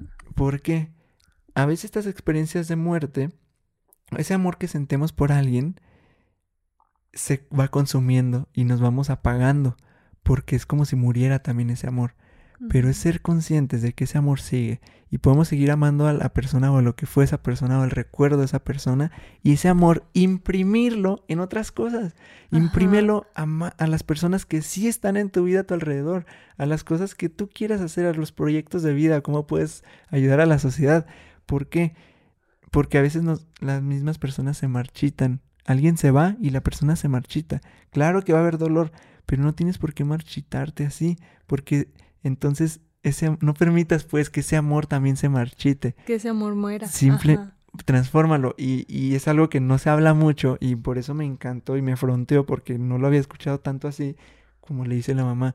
Eso no tiene por qué morir. Yo me voy a ir, pero tu amor sigue ahí. Ajá. Y, y le dice, síguelo, ¿no? síguelo expandiendo. Pues. Sigues teniendo la capacidad de amar.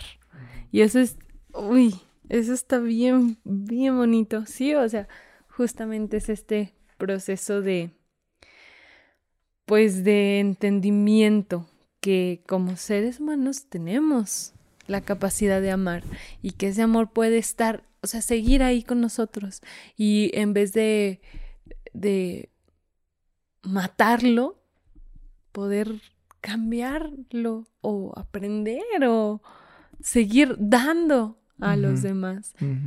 Y con el, o sea, teniendo ese recuerdo, ¿no? O sea, yo veo mucha gente que o sea, como que han llevado sanamente, pues, procesos así de muerte donde ves a alguien que lo recuerda no ya con, con ese anhelo, con ese dolor o con este desatender la realidad o negar la realidad.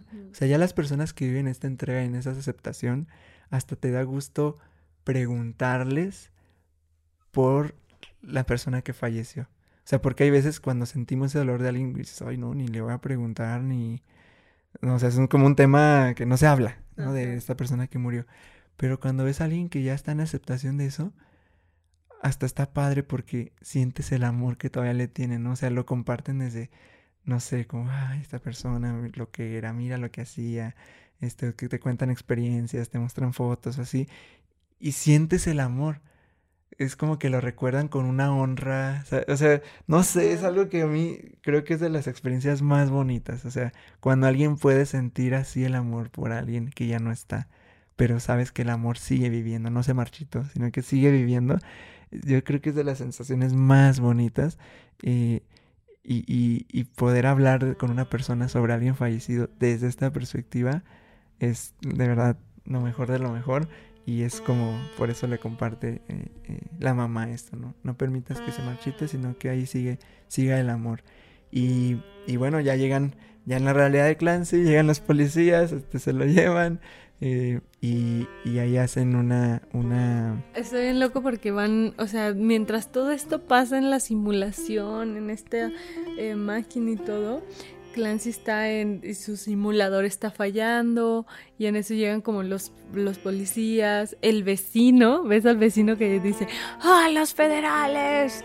Y entonces el el simulador de Clancy, o sea, como que este ya están ahí los policías, salga ahora y no sé qué. Y en eso ves al perrito saltar, atrapar la bala y meterse al simulador con todo y Clancy y en eso el simulador como explota y, y genera como esta como estas manchas que atrapan las cosas y en eso ves al, vecino meterse a agarrar a sus hijos y meterse al simulador y como que, sí, como que todo termina, así como en, caos. termina todo en caos, pero del otro lado es, la, bueno, una lectura que es de que Clancy al final sí ascendió y sí se trascendió porque eh, ves que llega ya en la simulación junto con todas las personas, junto con todos los de los otros episodios, todos los que fueron sus maestros. Y él ya está con ellos en el tren, o sea, en el camión, digamos como que en ese camino, pues, junto con sus maestros. Y entonces él, y, él dice, esto es... ¿Estoy muerto? Estoy muerto, esto es real. Y le, y lo callan, ¿no? Le dicen, solo siente. solo es. Ajá, solo es. Eh, es como que involúcrate aquí y ahora. Algo así le dicen, pero es como. Ah, no, le dice aquí y ahora. Solo estás aquí y ahora. es como, no importa, solo estás aquí y ahora.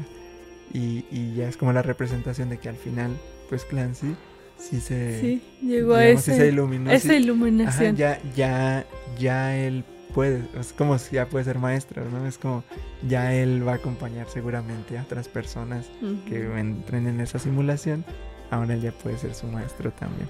Entonces, tiene un montón de, cosas. Este y, la serie como tal termina, bueno, ahí es como la última, visualmente es la última escena, pero se me hace bien loco porque después de eso, este, entra una llamada al buzón de su, de su hermana, que es como la última llamada. Y, su hermana diciéndole, Clancy, necesito hablar con alguien, no sé qué. Y luego le dice, eh, es que últimamente he sentido la disociación entre mi cuerpo y mi alma. era la mamá, ¿no? No, era su hermana, Sara. Sara. Está, está muy loca la serie, bueno, ya se las despoleamos, ya les platicamos todo. Como todo lo que despertó en nosotros es la segunda vez que vemos esta serie. Yo creo que cada vez que la ves, híjole, tienes más información, más cosas, más ves otras cosas que en la primera vez eh, o la primera vez o las primeras veces no viste. Entonces está muy buena. Algo más que, quieras compartir algo, pues nos dejas aquí en los comentarios. Igualmente si nos recomiendas alguna película, serie, este, algo que podamos hablar, platicar sobre ello, canción, algo que de algún material así, algún libro que quieras que compartamos por acá, pues con gusto nos, nos dices y los estaremos revisando y para estar haciendo estos episodios de podcast. Así que muchas, muchas gracias a todos por escuchar. Y gracias por estar aquí, gracias por sus comentarios, por sus likes, todo eso de verdad nos ayuda un montón, un montón, un montón. Les agradecemos mucho y pues nos vemos en los siguientes episodios. Gracias, Gracias, gracias. Bye, bye.